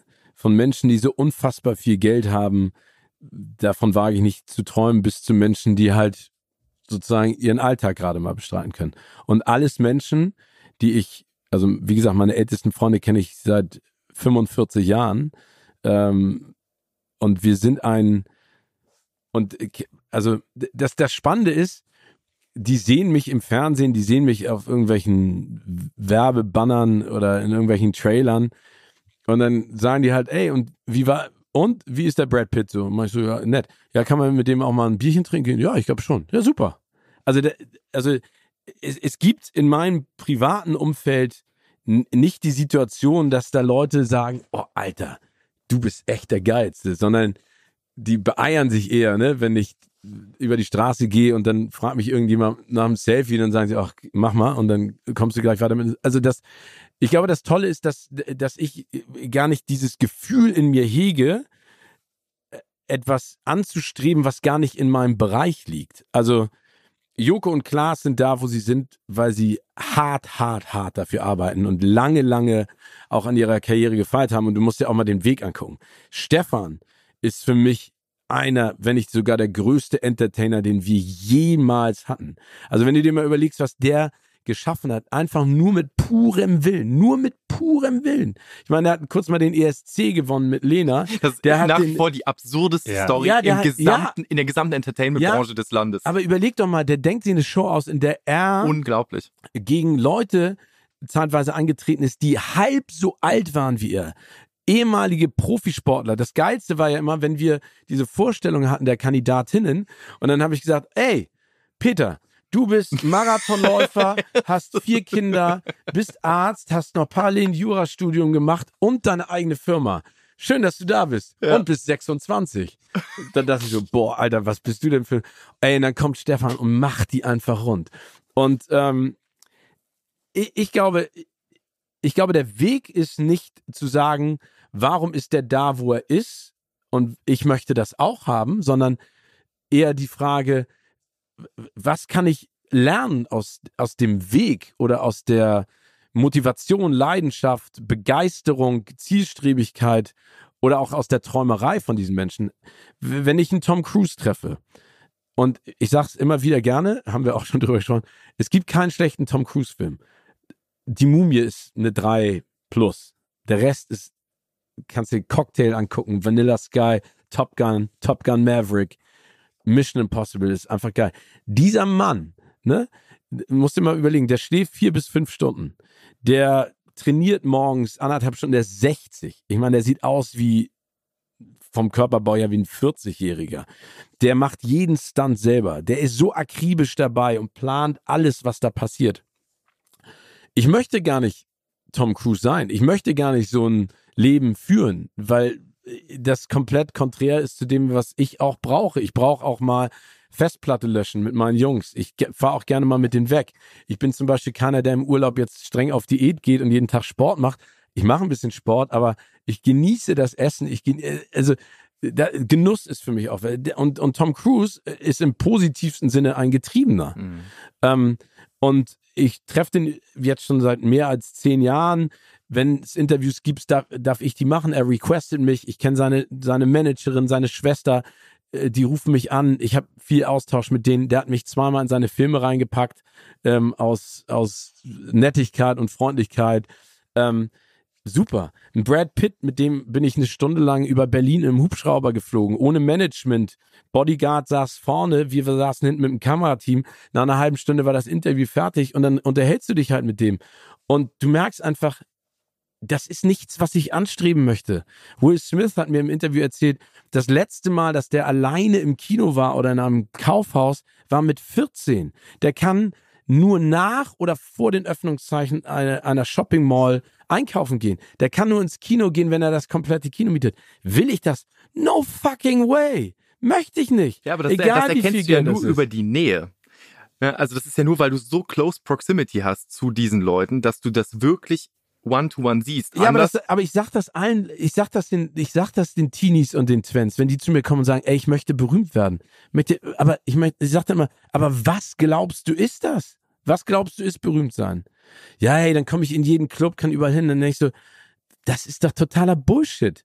Der- der- Also, entweder erarbeitest du dir das und all die Leute, die da oben sind, ne, alle, alle sind da, weil sie etwas ganz besonders gut können. Ne, da will ich rein. Da will ich rein. Ja, achso, was können, was können die besonders gut? Also gibt es deiner Meinung nach Charaktereigenschaften, die all diese Personen, Tom Cruise, du hast, sagtest du, ist ein positiv getriebener, äh, Will Smith, ein Brad Pitt, ähm, was haben diese Charakter, äh, also was haben diese Charaktere gemeinsam, dass sie so erfolgreich sind? Glaub, gibt, gibt es was? Ich glaube, eine, eine große Leidenschaft, eine, äh, den unbedingten Willen und eine, ein klares Ziel. Ich glaube, da, das, das unterscheidet. Ich meine, also reden wir einmal ganz kurz von dir. Du bist in deiner Profikarriere einer der besten Torhüter der Welt gewesen. Also, ne? Also, das wirst du ja nicht indem du zu Hause sitzt und nichts machst, sondern du hast immer hart trainiert, egal was für Verletzungen du hast. Du bist auch, hast Comebacks gefeiert, ne? Bist auch zeitweise voll auf die Schnauze gefallen, musstest dich öffentlicher Kritik aussetzen. Ich glaube, dass, dass das nur durch einen unbedingten Willen, bestimmte Dinge zu erreichen, aber auch immer in der Reflexion liegt. Ich glaube auch, dass der Preis, auf diesem Level zu arbeiten, bei dir, bei einem Tom Cruise, bei einer Angelina Jolie, bei einer Beyoncé, ne, you name it, einen riesen Preis mit sich bringt.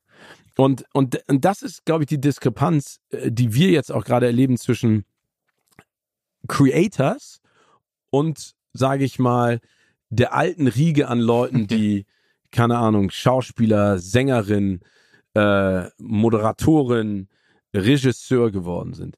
Ähm, dass, dass und das ist etwas, und wie gesagt, ich kenne wirklich Leute, die ich schätze für das, was sie machen. Ne?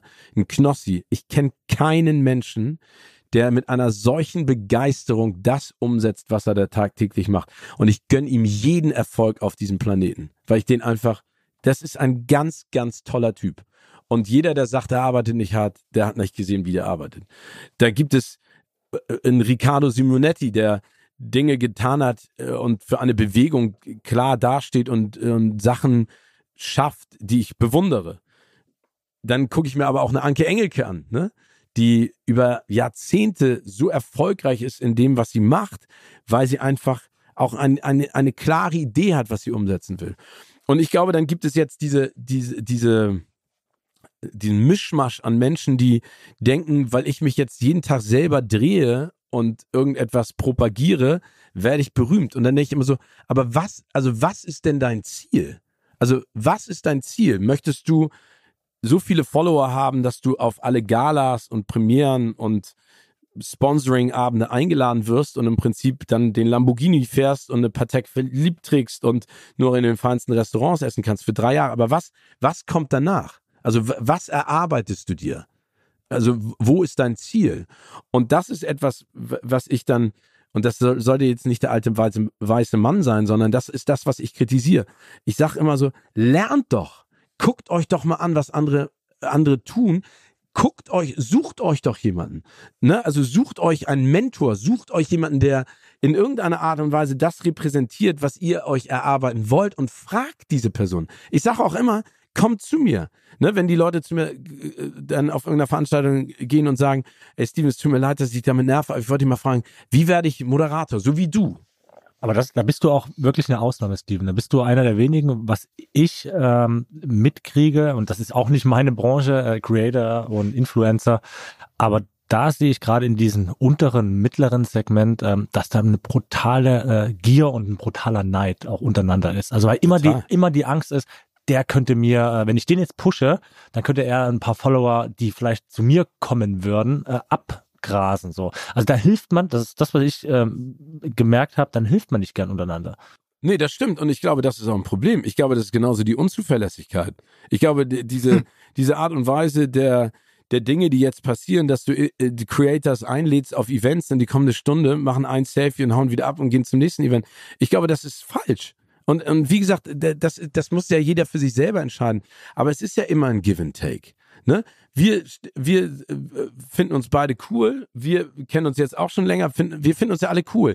Das heißt, ich weiß, ich kann euch anrufen, ihr könnt mich anrufen, wenn ihr einen Rat oder einen Tipp braucht. Würde ich auch jederzeit machen. Ne? Also, und ich glaube, darum geht's ja, dass man voneinander lernt, voneinander auch sich abguckt, was kann passieren. Ich glaube, dass man, also nicht umsonst, sage ich jetzt mal so, um, um jetzt mal einen ganz drastischen Vergleich zu machen, um beim Medizinstudium zu landen. Nicht umsonst darf jeder, der Bock hat zu operieren, operieren. Sondern es gibt eine ganz klare Ausbildung dafür, damit du weißt, was setzt du wie ein, wie stoppst du die Blutung, worauf musst du achten, wenn du jemanden öffnest, was operierst du wie, worauf spezialisierst du dich. Und ich denke dann immer so, in der Medienwelt ist es mittlerweile so wie auch im Fußball, um diesen Vergleich zu machen, jeder ist auf einmal Sportmanager, jeder ist auf einmal Moderatorin. Wo ich so denke, nein, das ist nicht so. Und was ganz viele Leute nicht sehen ist, ich bin jetzt 50, ne? Und wir haben ja über unterschiedliche Situationen in meinem Leben gesprochen. Ich mache das jetzt seit über 25 Jahren. Und ich habe viel gehasselt, ich habe viel gearbeitet, ich habe viel Scheiße gefressen. Ich habe mir viel ätzende Dinge anhören müssen. Ich bin viel mit äh, Kritik überschüttet worden, ne? als ich zu, zu Stefan gekommen bin. Stefan hat mir die nächste Chance auf diesem Level gegeben. Alle im Fernsehen haben zu mir immer gesagt, kann ich gleich nochmal weiter eingehen, als ich aus Amerika wiederkam. Ja, ey, du, also bevor wir nach Amerika gegangen sind, haben alle gesagt, ey, wenn du wiederkommst, ruf uns an. Mhm. ey, wir freuen uns, wenn du wieder da bist. Wir machen dann tausend Shows. Der Klassiker. Ich bin wiedergekommen, habe alle angerufen. Ja, ey, wir finden dich wirklich super, aber ah, nee. Schwierig gerade. Hm, schwierig, schwierig gerade. Ne? Müssen wir mal gucken. Dann ackerst du dich wieder hoch. Dann hast du unfassbare Selbstzweifel. Dann ruft mich Stefan an ne? und sagt zu mir, ich finde dich cool. Hast du Bock? Schlag den Rab zu machen. Ich dachte so, willst du mich verarschen, habe ich gedacht. Ne? Also das war in einer Phase, wo ich mir die Deadline gesetzt habe. Ich mache jetzt noch vier Monate diesen Job weiter und dann höre ich auf. Also ich habe für mich beschlossen zu dem Zeitpunkt, ich habe mir eine klare Grenze gesetzt, wie lange ich mich noch, sag ich mal, verkaufe, prostituiere, mir diese Kacke anhöre mit, äh, ja, wir glauben an dich, aber jetzt passt es gerade nicht. Und dann kommt dieser Anruf. Dann, dann, kommt, dann ruft Stefan mich an und sagt, ey, ich mag dich und Steven und kannst du nicht und wissen. Davor habe ich ähm, wieder als Redakteur gearbeitet für Tough Extra und habe hier Interviews beim ESC in Düsseldorf gemacht mit Lena und mit Stefan. Und das Interview mit Stefan und mit Lena hat dann dazu geführt, dass Stefan mich wahrgenommen hat und gesagt hat, willst du das nicht machen? Wow. Ne, und dann, und ich weiß noch, ich saß in Unterföhring am Bahnhof und da ruft er mich an. Und das war eine unterdrückte Nummer. Normalerweise ruft nur meine Mutter mit unterdrückter Nummer an. Und dann ruft, sag, sag ich so, hallo? Und dann sagt er, hallo, ich Stefan. Ich so, welcher Stefan? Ja, Stefan Raab. Dann sagt er mir das. Und dann sagt er, kannst du in zwei Wochen Schlag den Rad moderieren? Also hat mich direkt ins kalte Wasser geschmissen. Und dann habe ich mit meiner Managerin telefoniert mit Pro7. Dann haben die gesagt, mach jetzt dein Telefon aus, weil wir bringen in einer Stunde die Pressemitteilung raus. Und dann habe ich mein Telefon ausgemacht und erst als ich wieder in Hamburg gelandet bin, habe ich es wieder angemacht. Ey, und dann war meine Mailbox geflutet und meine SMS. Und das war der Zeitpunkt, wo auf einmal alle wieder zu mir gesagt haben, wir wussten es schon immer. Und dann dachte ich nur so, so wenn ihr es schon immer wusstet, wo wart ihr denn in der Phase, in der ich mal eure Hand gebraucht hätte oder eure Unterstützung? Aber wie gehst du mit den, äh, mit den ich glaube, das ist, ich glaube, das ist für mich äh, self-fulfilling prophecy. Das ist etwas, was ich in mir drin trage, dass ich diese Menschen immer wieder treffen werde. Und ich werde, ich werde, also ich bin niemand, der Häme über jemanden ausgießt oder äh, dann sagt, habe ich es dir doch gezeigt oder habe ich es doch gemacht. Ich weiß ganz genau, was in den nächsten 10, 20 Jahren noch alles passieren wird. Aber ich werde Leute immer damit konfrontieren.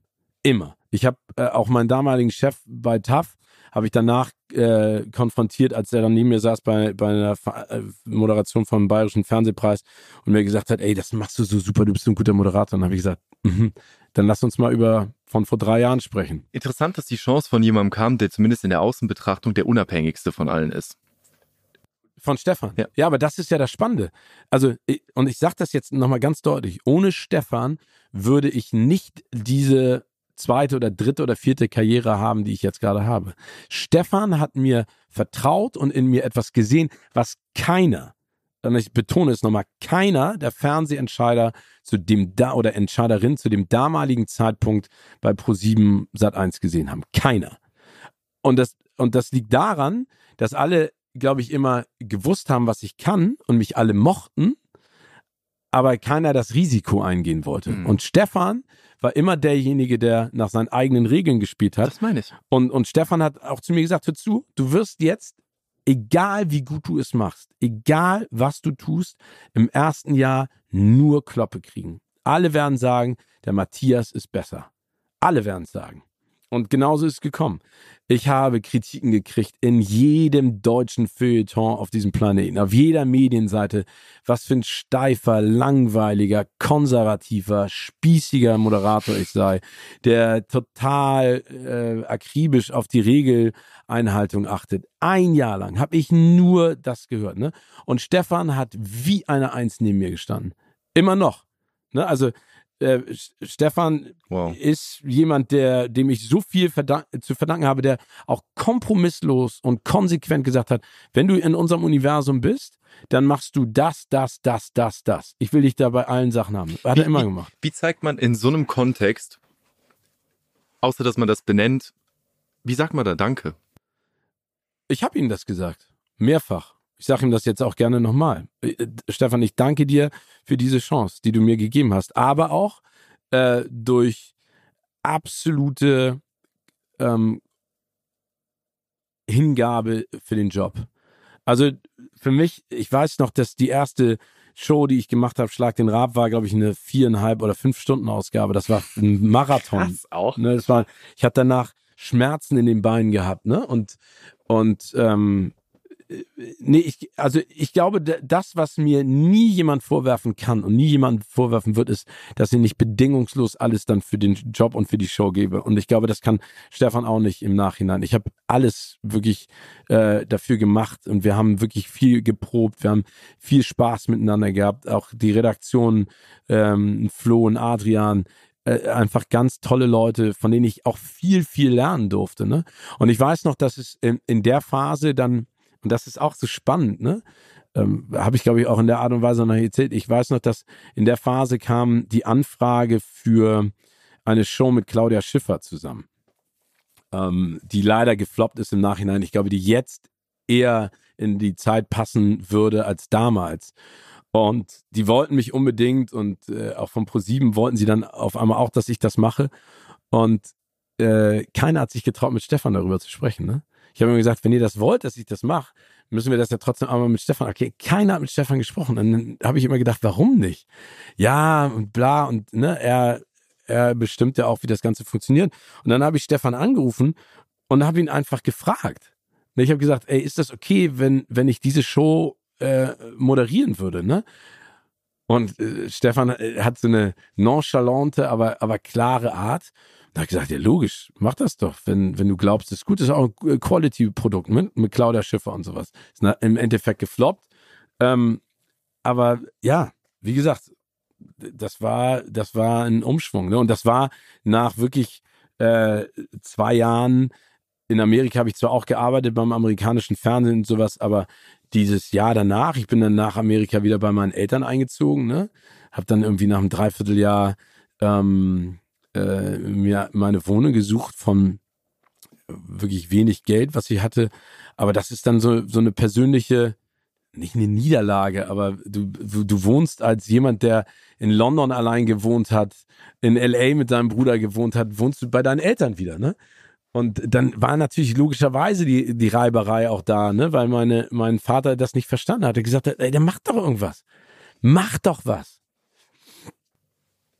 wir haben noch nicht so unendlich viele Gespräche geführt jetzt mit unseren, mit den unterschiedlichen Gästen. Aber weißt du, was mir bei Steven auch super krass auffällt? Und da würde mich deine Selbstreflexion auch nochmal massiv interessieren.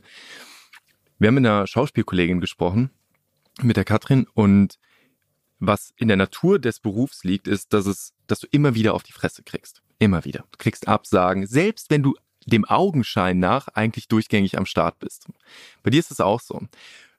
Und dieses immer wieder so kleine Verletzungen des Egos zu bekommen, along the way, immer wieder, scheint bei uns den Effekt zu haben, dass die am Ende, wenn das gut läuft, sehr, sehr starke Charaktere sind, die beispielsweise auch gut damit umgehen können, wenn der Tag mal keine Struktur hat.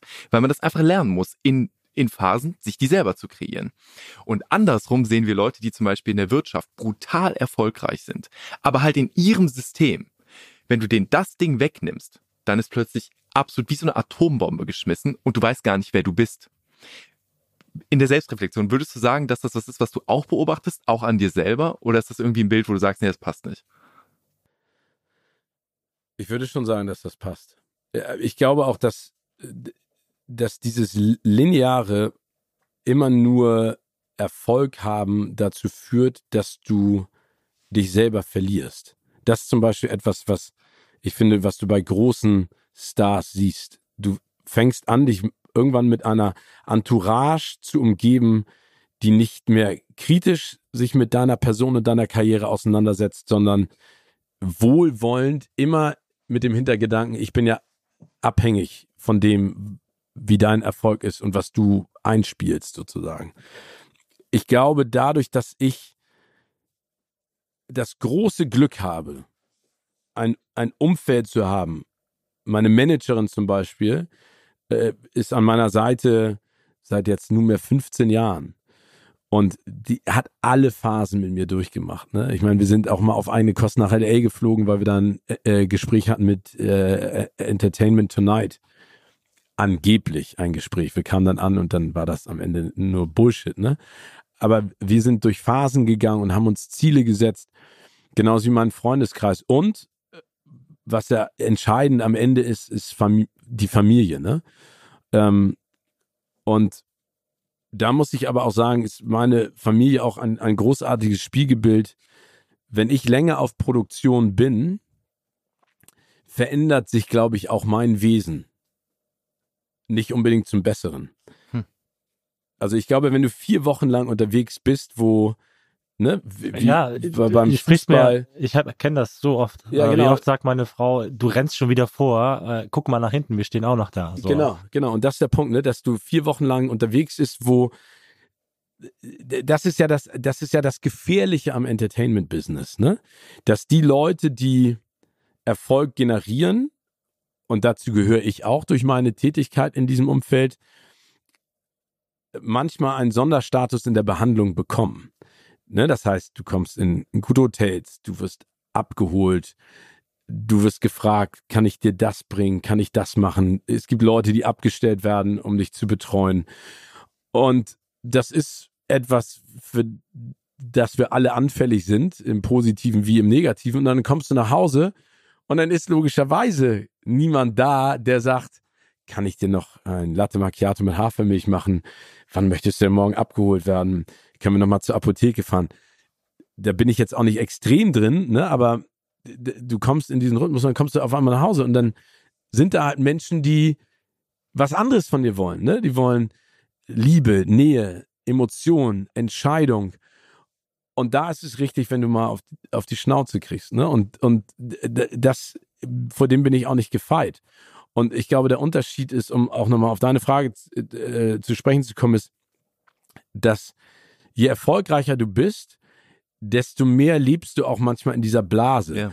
Und das Problem ist aber auch immer, dass, dass Menschen, die Erfolg haben, zu denen wird immer hochgeguckt und die Leute fangen dann an, sozusagen für dich zu hasseln. Und du kannst diesen Unterschied manchmal gar nicht mehr sehen zwischen, okay, der macht das jetzt, weil es richtig ist in diesem Kontext oder macht das jetzt, weil er meint, es ist richtig für ihn nicht anzuecken oder für sie. Hm. Und das siehst du ja, ne? Also nehmen wir mal einen Will Smith als Beispiel, die berühmte Ohrfeige letztes Jahr. Mhm. Du man muss sich, glaube ich, und das ist keine Entschuldigung für das, was er getan hat. Ne? Also Gewalt in der Art und Weise, und wir reden von Gewalt in, mit, durch eine Ohrfeige, darf man nicht zeigen und darf man auch nicht gutheißen. Aber er wird im Vorwege als der große Oscar-Favorit gehandelt, ne? Als der Mega-Favorit, der Erste, der das schafft. Und das ist seine Paraderolle und besser geht's gar nicht. Ähm, dann kommt er dahin, er ist der Smiley Boy, ne? Dann hat er, glaube ich, eine, eine, eine toxische Beziehung auch zu seiner Frau. Das ist ein anderes Thema mit diesem Red Table Talk und die Art und Weise, wie die, die das hat und welche Probleme sie haben. Das sehen wir ja gar nicht als, als Außenstehende. Und dann kommt dann diese Situation, dann gab es schon seit langer Zeit diesen Beef zwischen Chris Rock und den beiden. Dann spielt er noch in dem Film King Richard eine Rolle des overprotective Vaters, der, der Williams-Geschwister, der alles gelenkt hat, alles unter Kontrolle hat, der immer der große Macker war. So hat er sich ja auch gegeben. Und dann kommt er in eine Situation, auf die ihn keiner vorbereiten konnte. Weder seine Entourage noch die Erfahrung, die er im Vorwege gesammelt hat.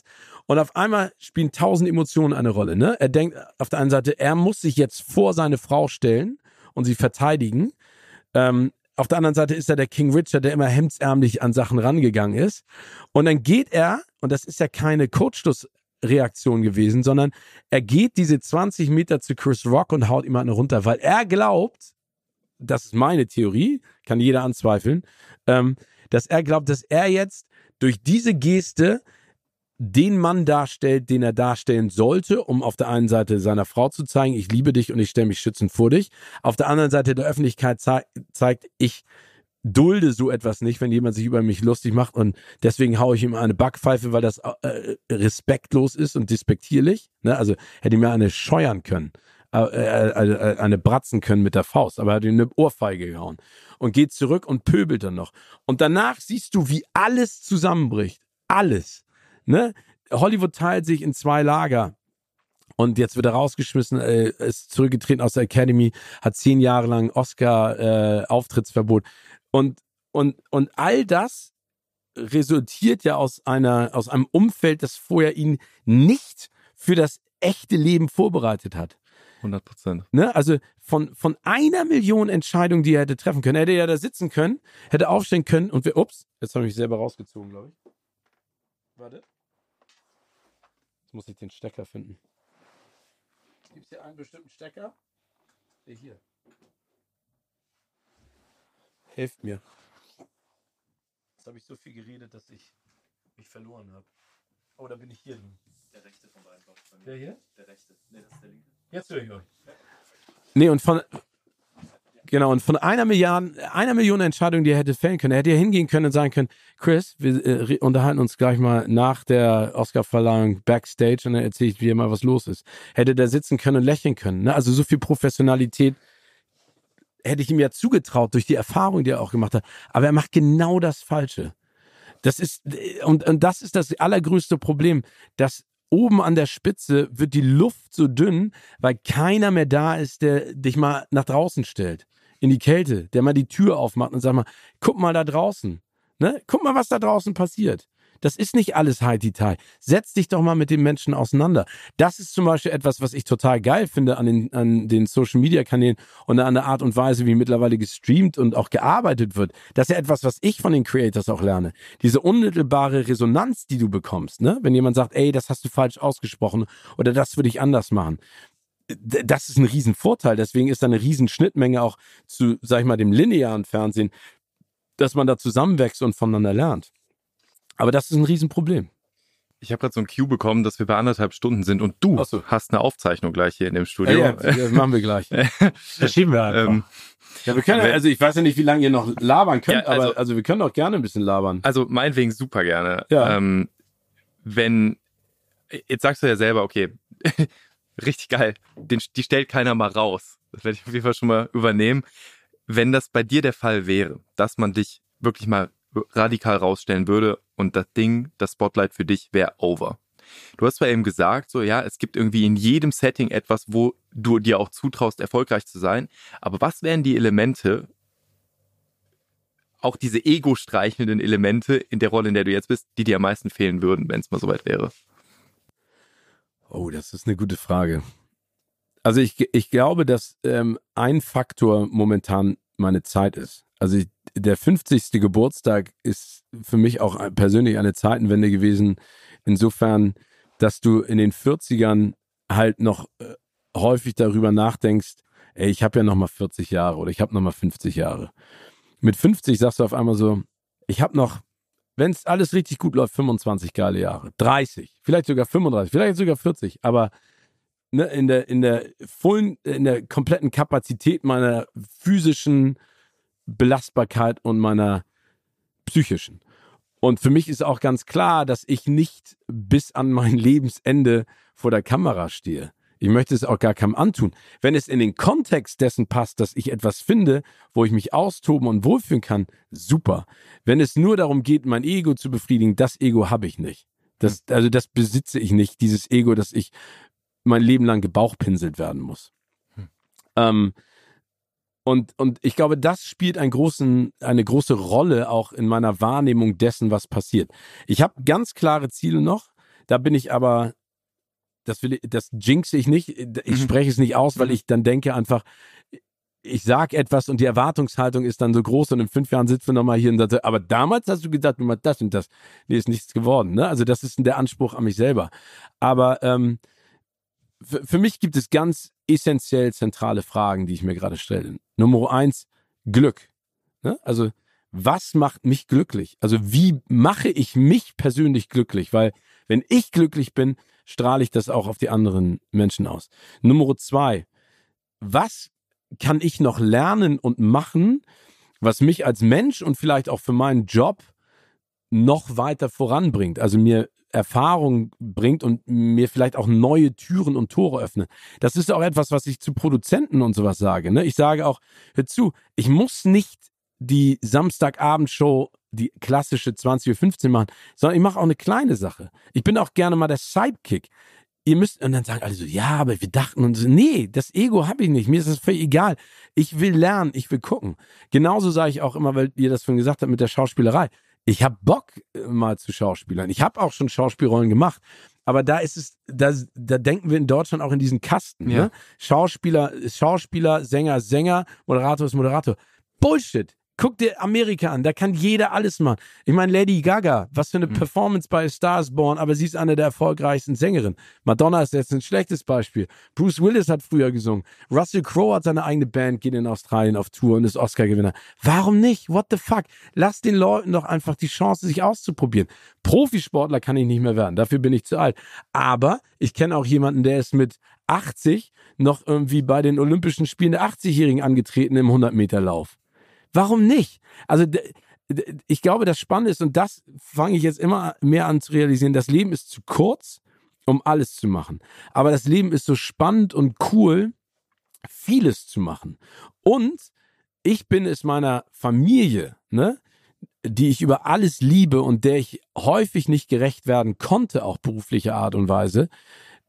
Ich bin der verpflichtet, und ich nicht nur verpflichtet, sondern es ist mein großer Willen, Zeit mit denen zu verbringen.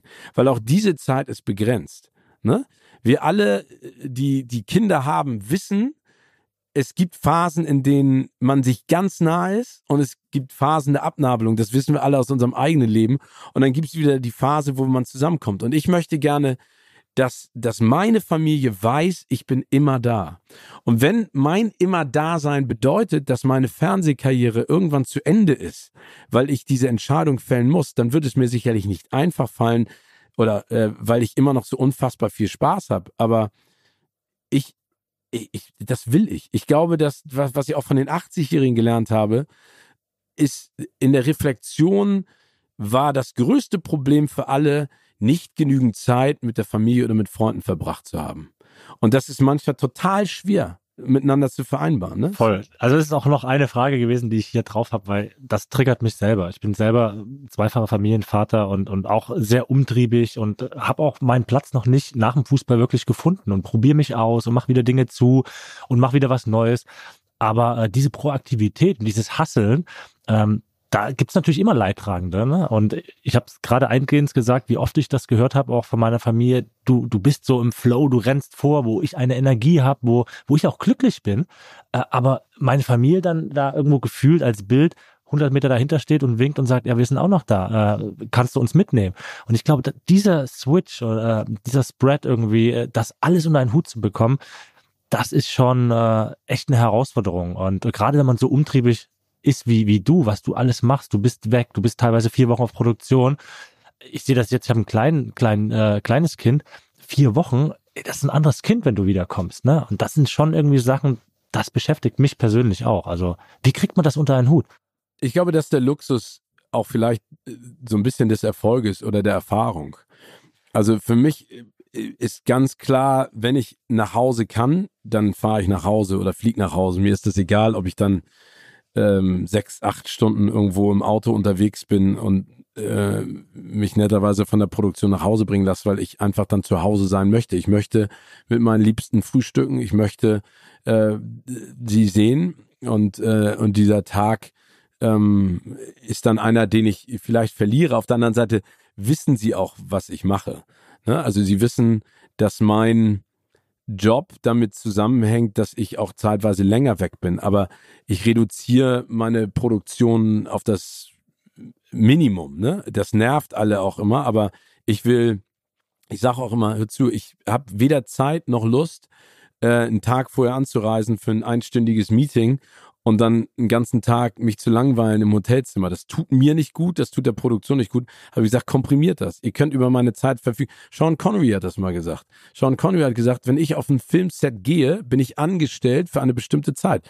Damals bei äh, The League of Extraordinary Gentlemen hat er gesagt, hör zu, du kannst zum Regisseur, du kannst über mich verfügen von 8 bis 18 Uhr. Das steht in meinem Vertrag. Davor und danach bin ich nicht hier. Und dann sagen eine, ja, das ist so arrogant und das, das Projekt ist größer als alles andere. Dann sage ich so, nee, ist es ja nicht. Also es gibt nichts, was wichtiger ist als Familie und Freunde. Es gibt etwas, was uns antreibt. Es gibt äh, etwas, was uns selbst befriedigt, ne, in unserem Schaffen und in unserem Machen. Aber trotzdem, ich mach, es ist nur Fernsehen. Ne, es ist am Ende nur Fernsehen. Also ähm, ob ich jetzt eine Legacy aufbaue, über die die Leute noch in 40, 50 Jahren sprechen, bezweifle ich sehr stark. Aber in 20, 30 Jahren wird es Menschen geben, die zu mir dann sagen werden, ey, wo warst du? Wo warst du da? Wo warst du da? Warum hast du mich da nicht unterstützt? Warum konnte ich nicht zu dir gehen? Und dann muss ich mich auch dieser Frage stellen und sagen, hast du dich damals richtig entschieden? Auch das ist wieder eine Entscheidungsfrage. Ne? Entscheide ich mich richtig oder falsch? Aber das ist der Antrieb momentan. Und, ähm, und ich glaube, also ich habe es davon auch gesagt, wenn du etwas mit Leidenschaft machst, dann kann es auch mal länger gehen.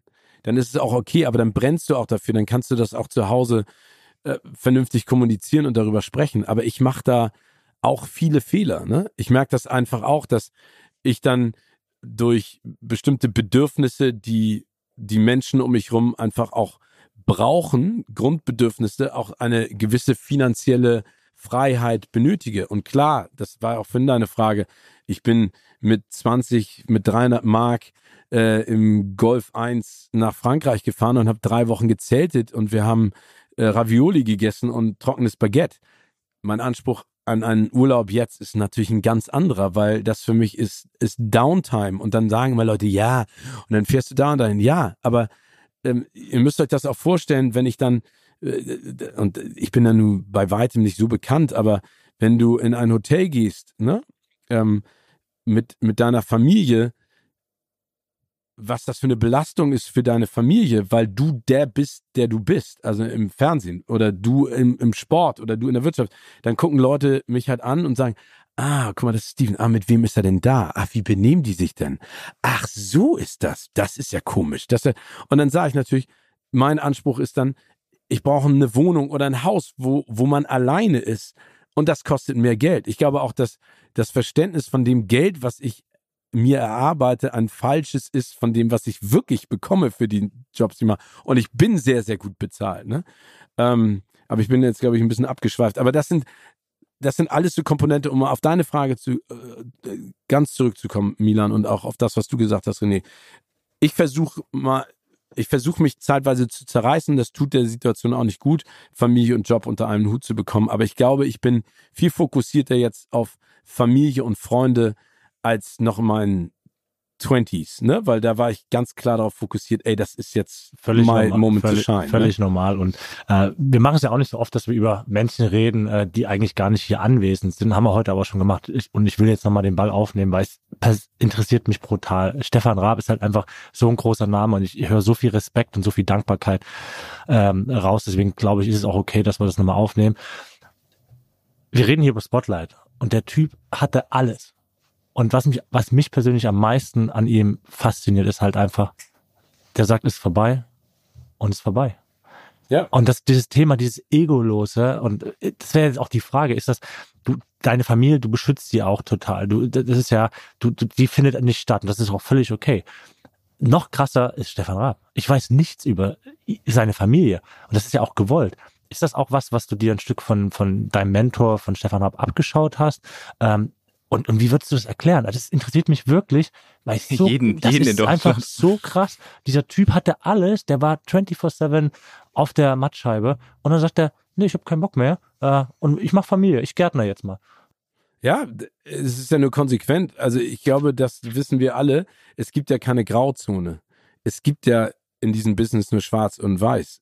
Ne? Also deswegen sage ich ja auch den Leuten immer, wenn du über Social Media dein Privatleben, deine Kinder, deine Frau, deine Freunde, deine Eltern die ganze Zeit zeigst, ist das Teil der Öffentlichkeit. Das verschwindet nicht. Ne? Das ist so wie in Notting Hill, als Julia Roberts Hugh Grant sagt, ey, diese Fotos wird es immer geben. Immer wenn jemand eine Geschichte über mich schreibt, wird es dieses Foto geben, wie ich in deinem Hemd hier an der Tür stehe in Notting Hill.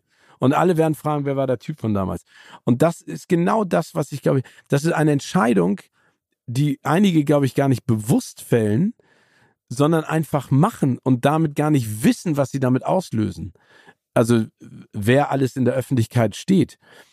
Ich habe diesen Job für mich ausgewählt und das, was dazu gekommen ist, die öffentliche Aufmerksamkeit und der Erfolg, ist etwas, was ich mir hart erarbeitet habe und was Teil meines Jobs ist. Aber dafür kann keiner aus meinem Umfeld etwas.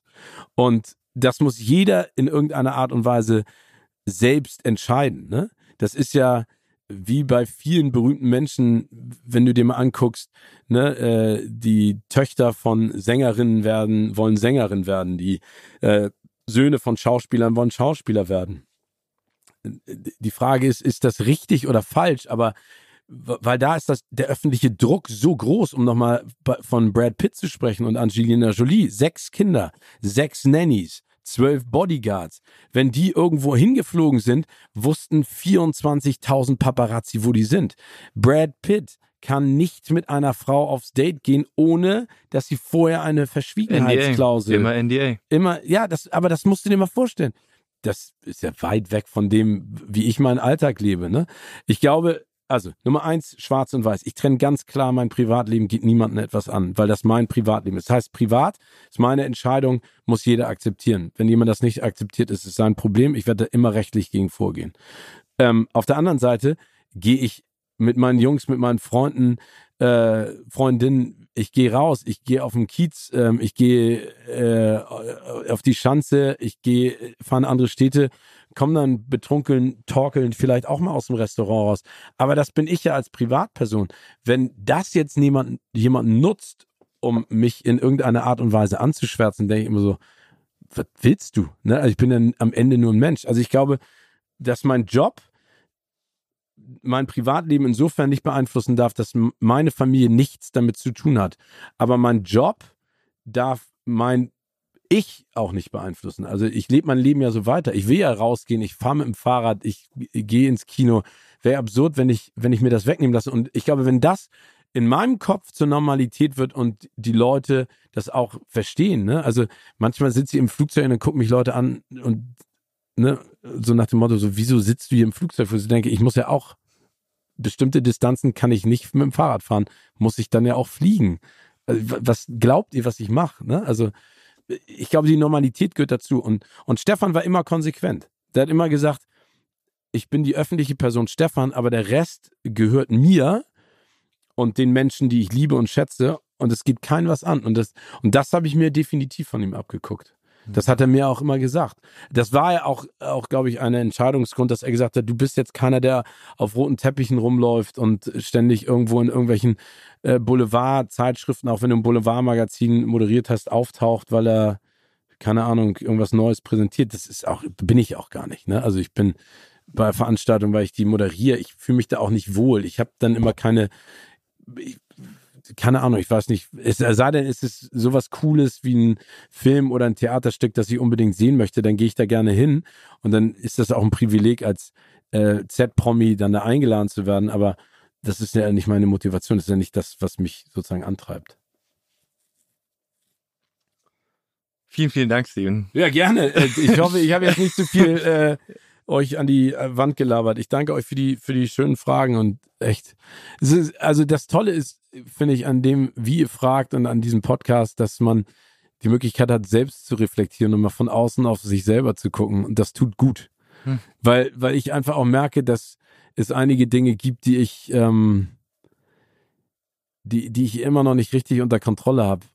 Aber äh, die man vielleicht mal angehen sollte in der, in der Problemfindung. Aber wir können dich da trösten, das ist bei uns genauso. Und das, ja, das ist bei, bei, ich hoffe, vielen ZuhörerInnen äh, dieses Podcasts äh, auch wirklich, äh, wird auch so sein. Und ähm, ich glaube, und so geht's mir persönlich, und das war auch initialer Treiber, wirklich zusammenzukommen und zu sagen, ey, lass uns darüber quatschen, weil ich glaube, es geht egal in welcher Branche, ob Sport, ob Entertainment, ob Wirtschaft, wir haben alle dieselben Themen.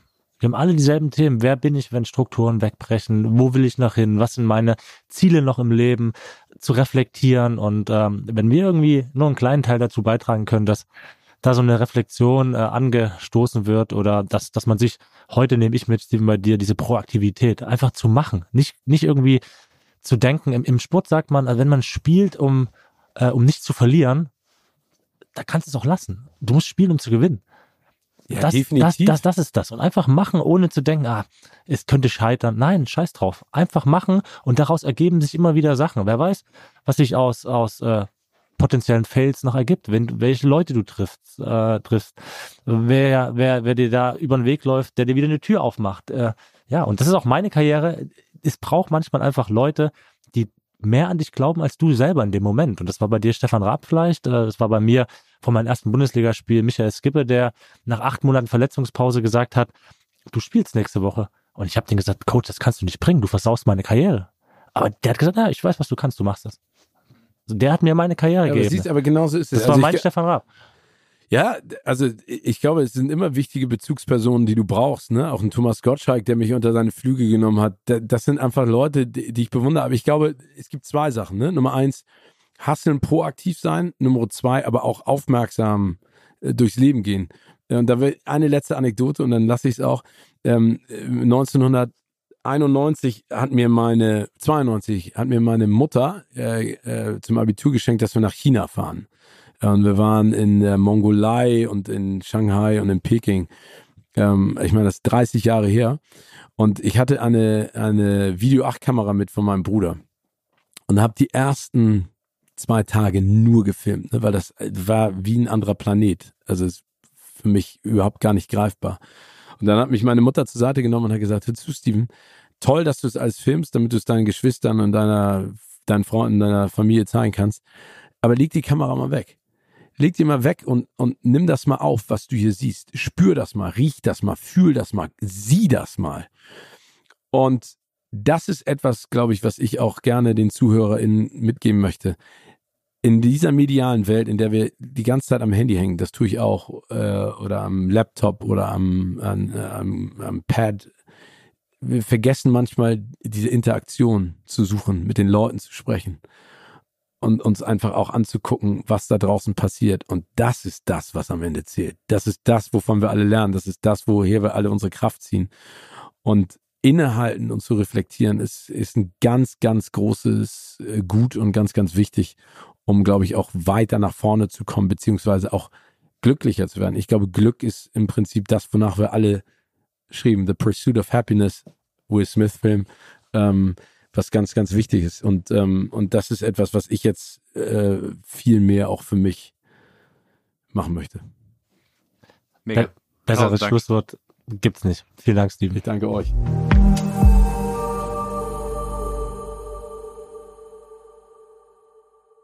Dieser Podcast wird produziert von Podstars bei OMR.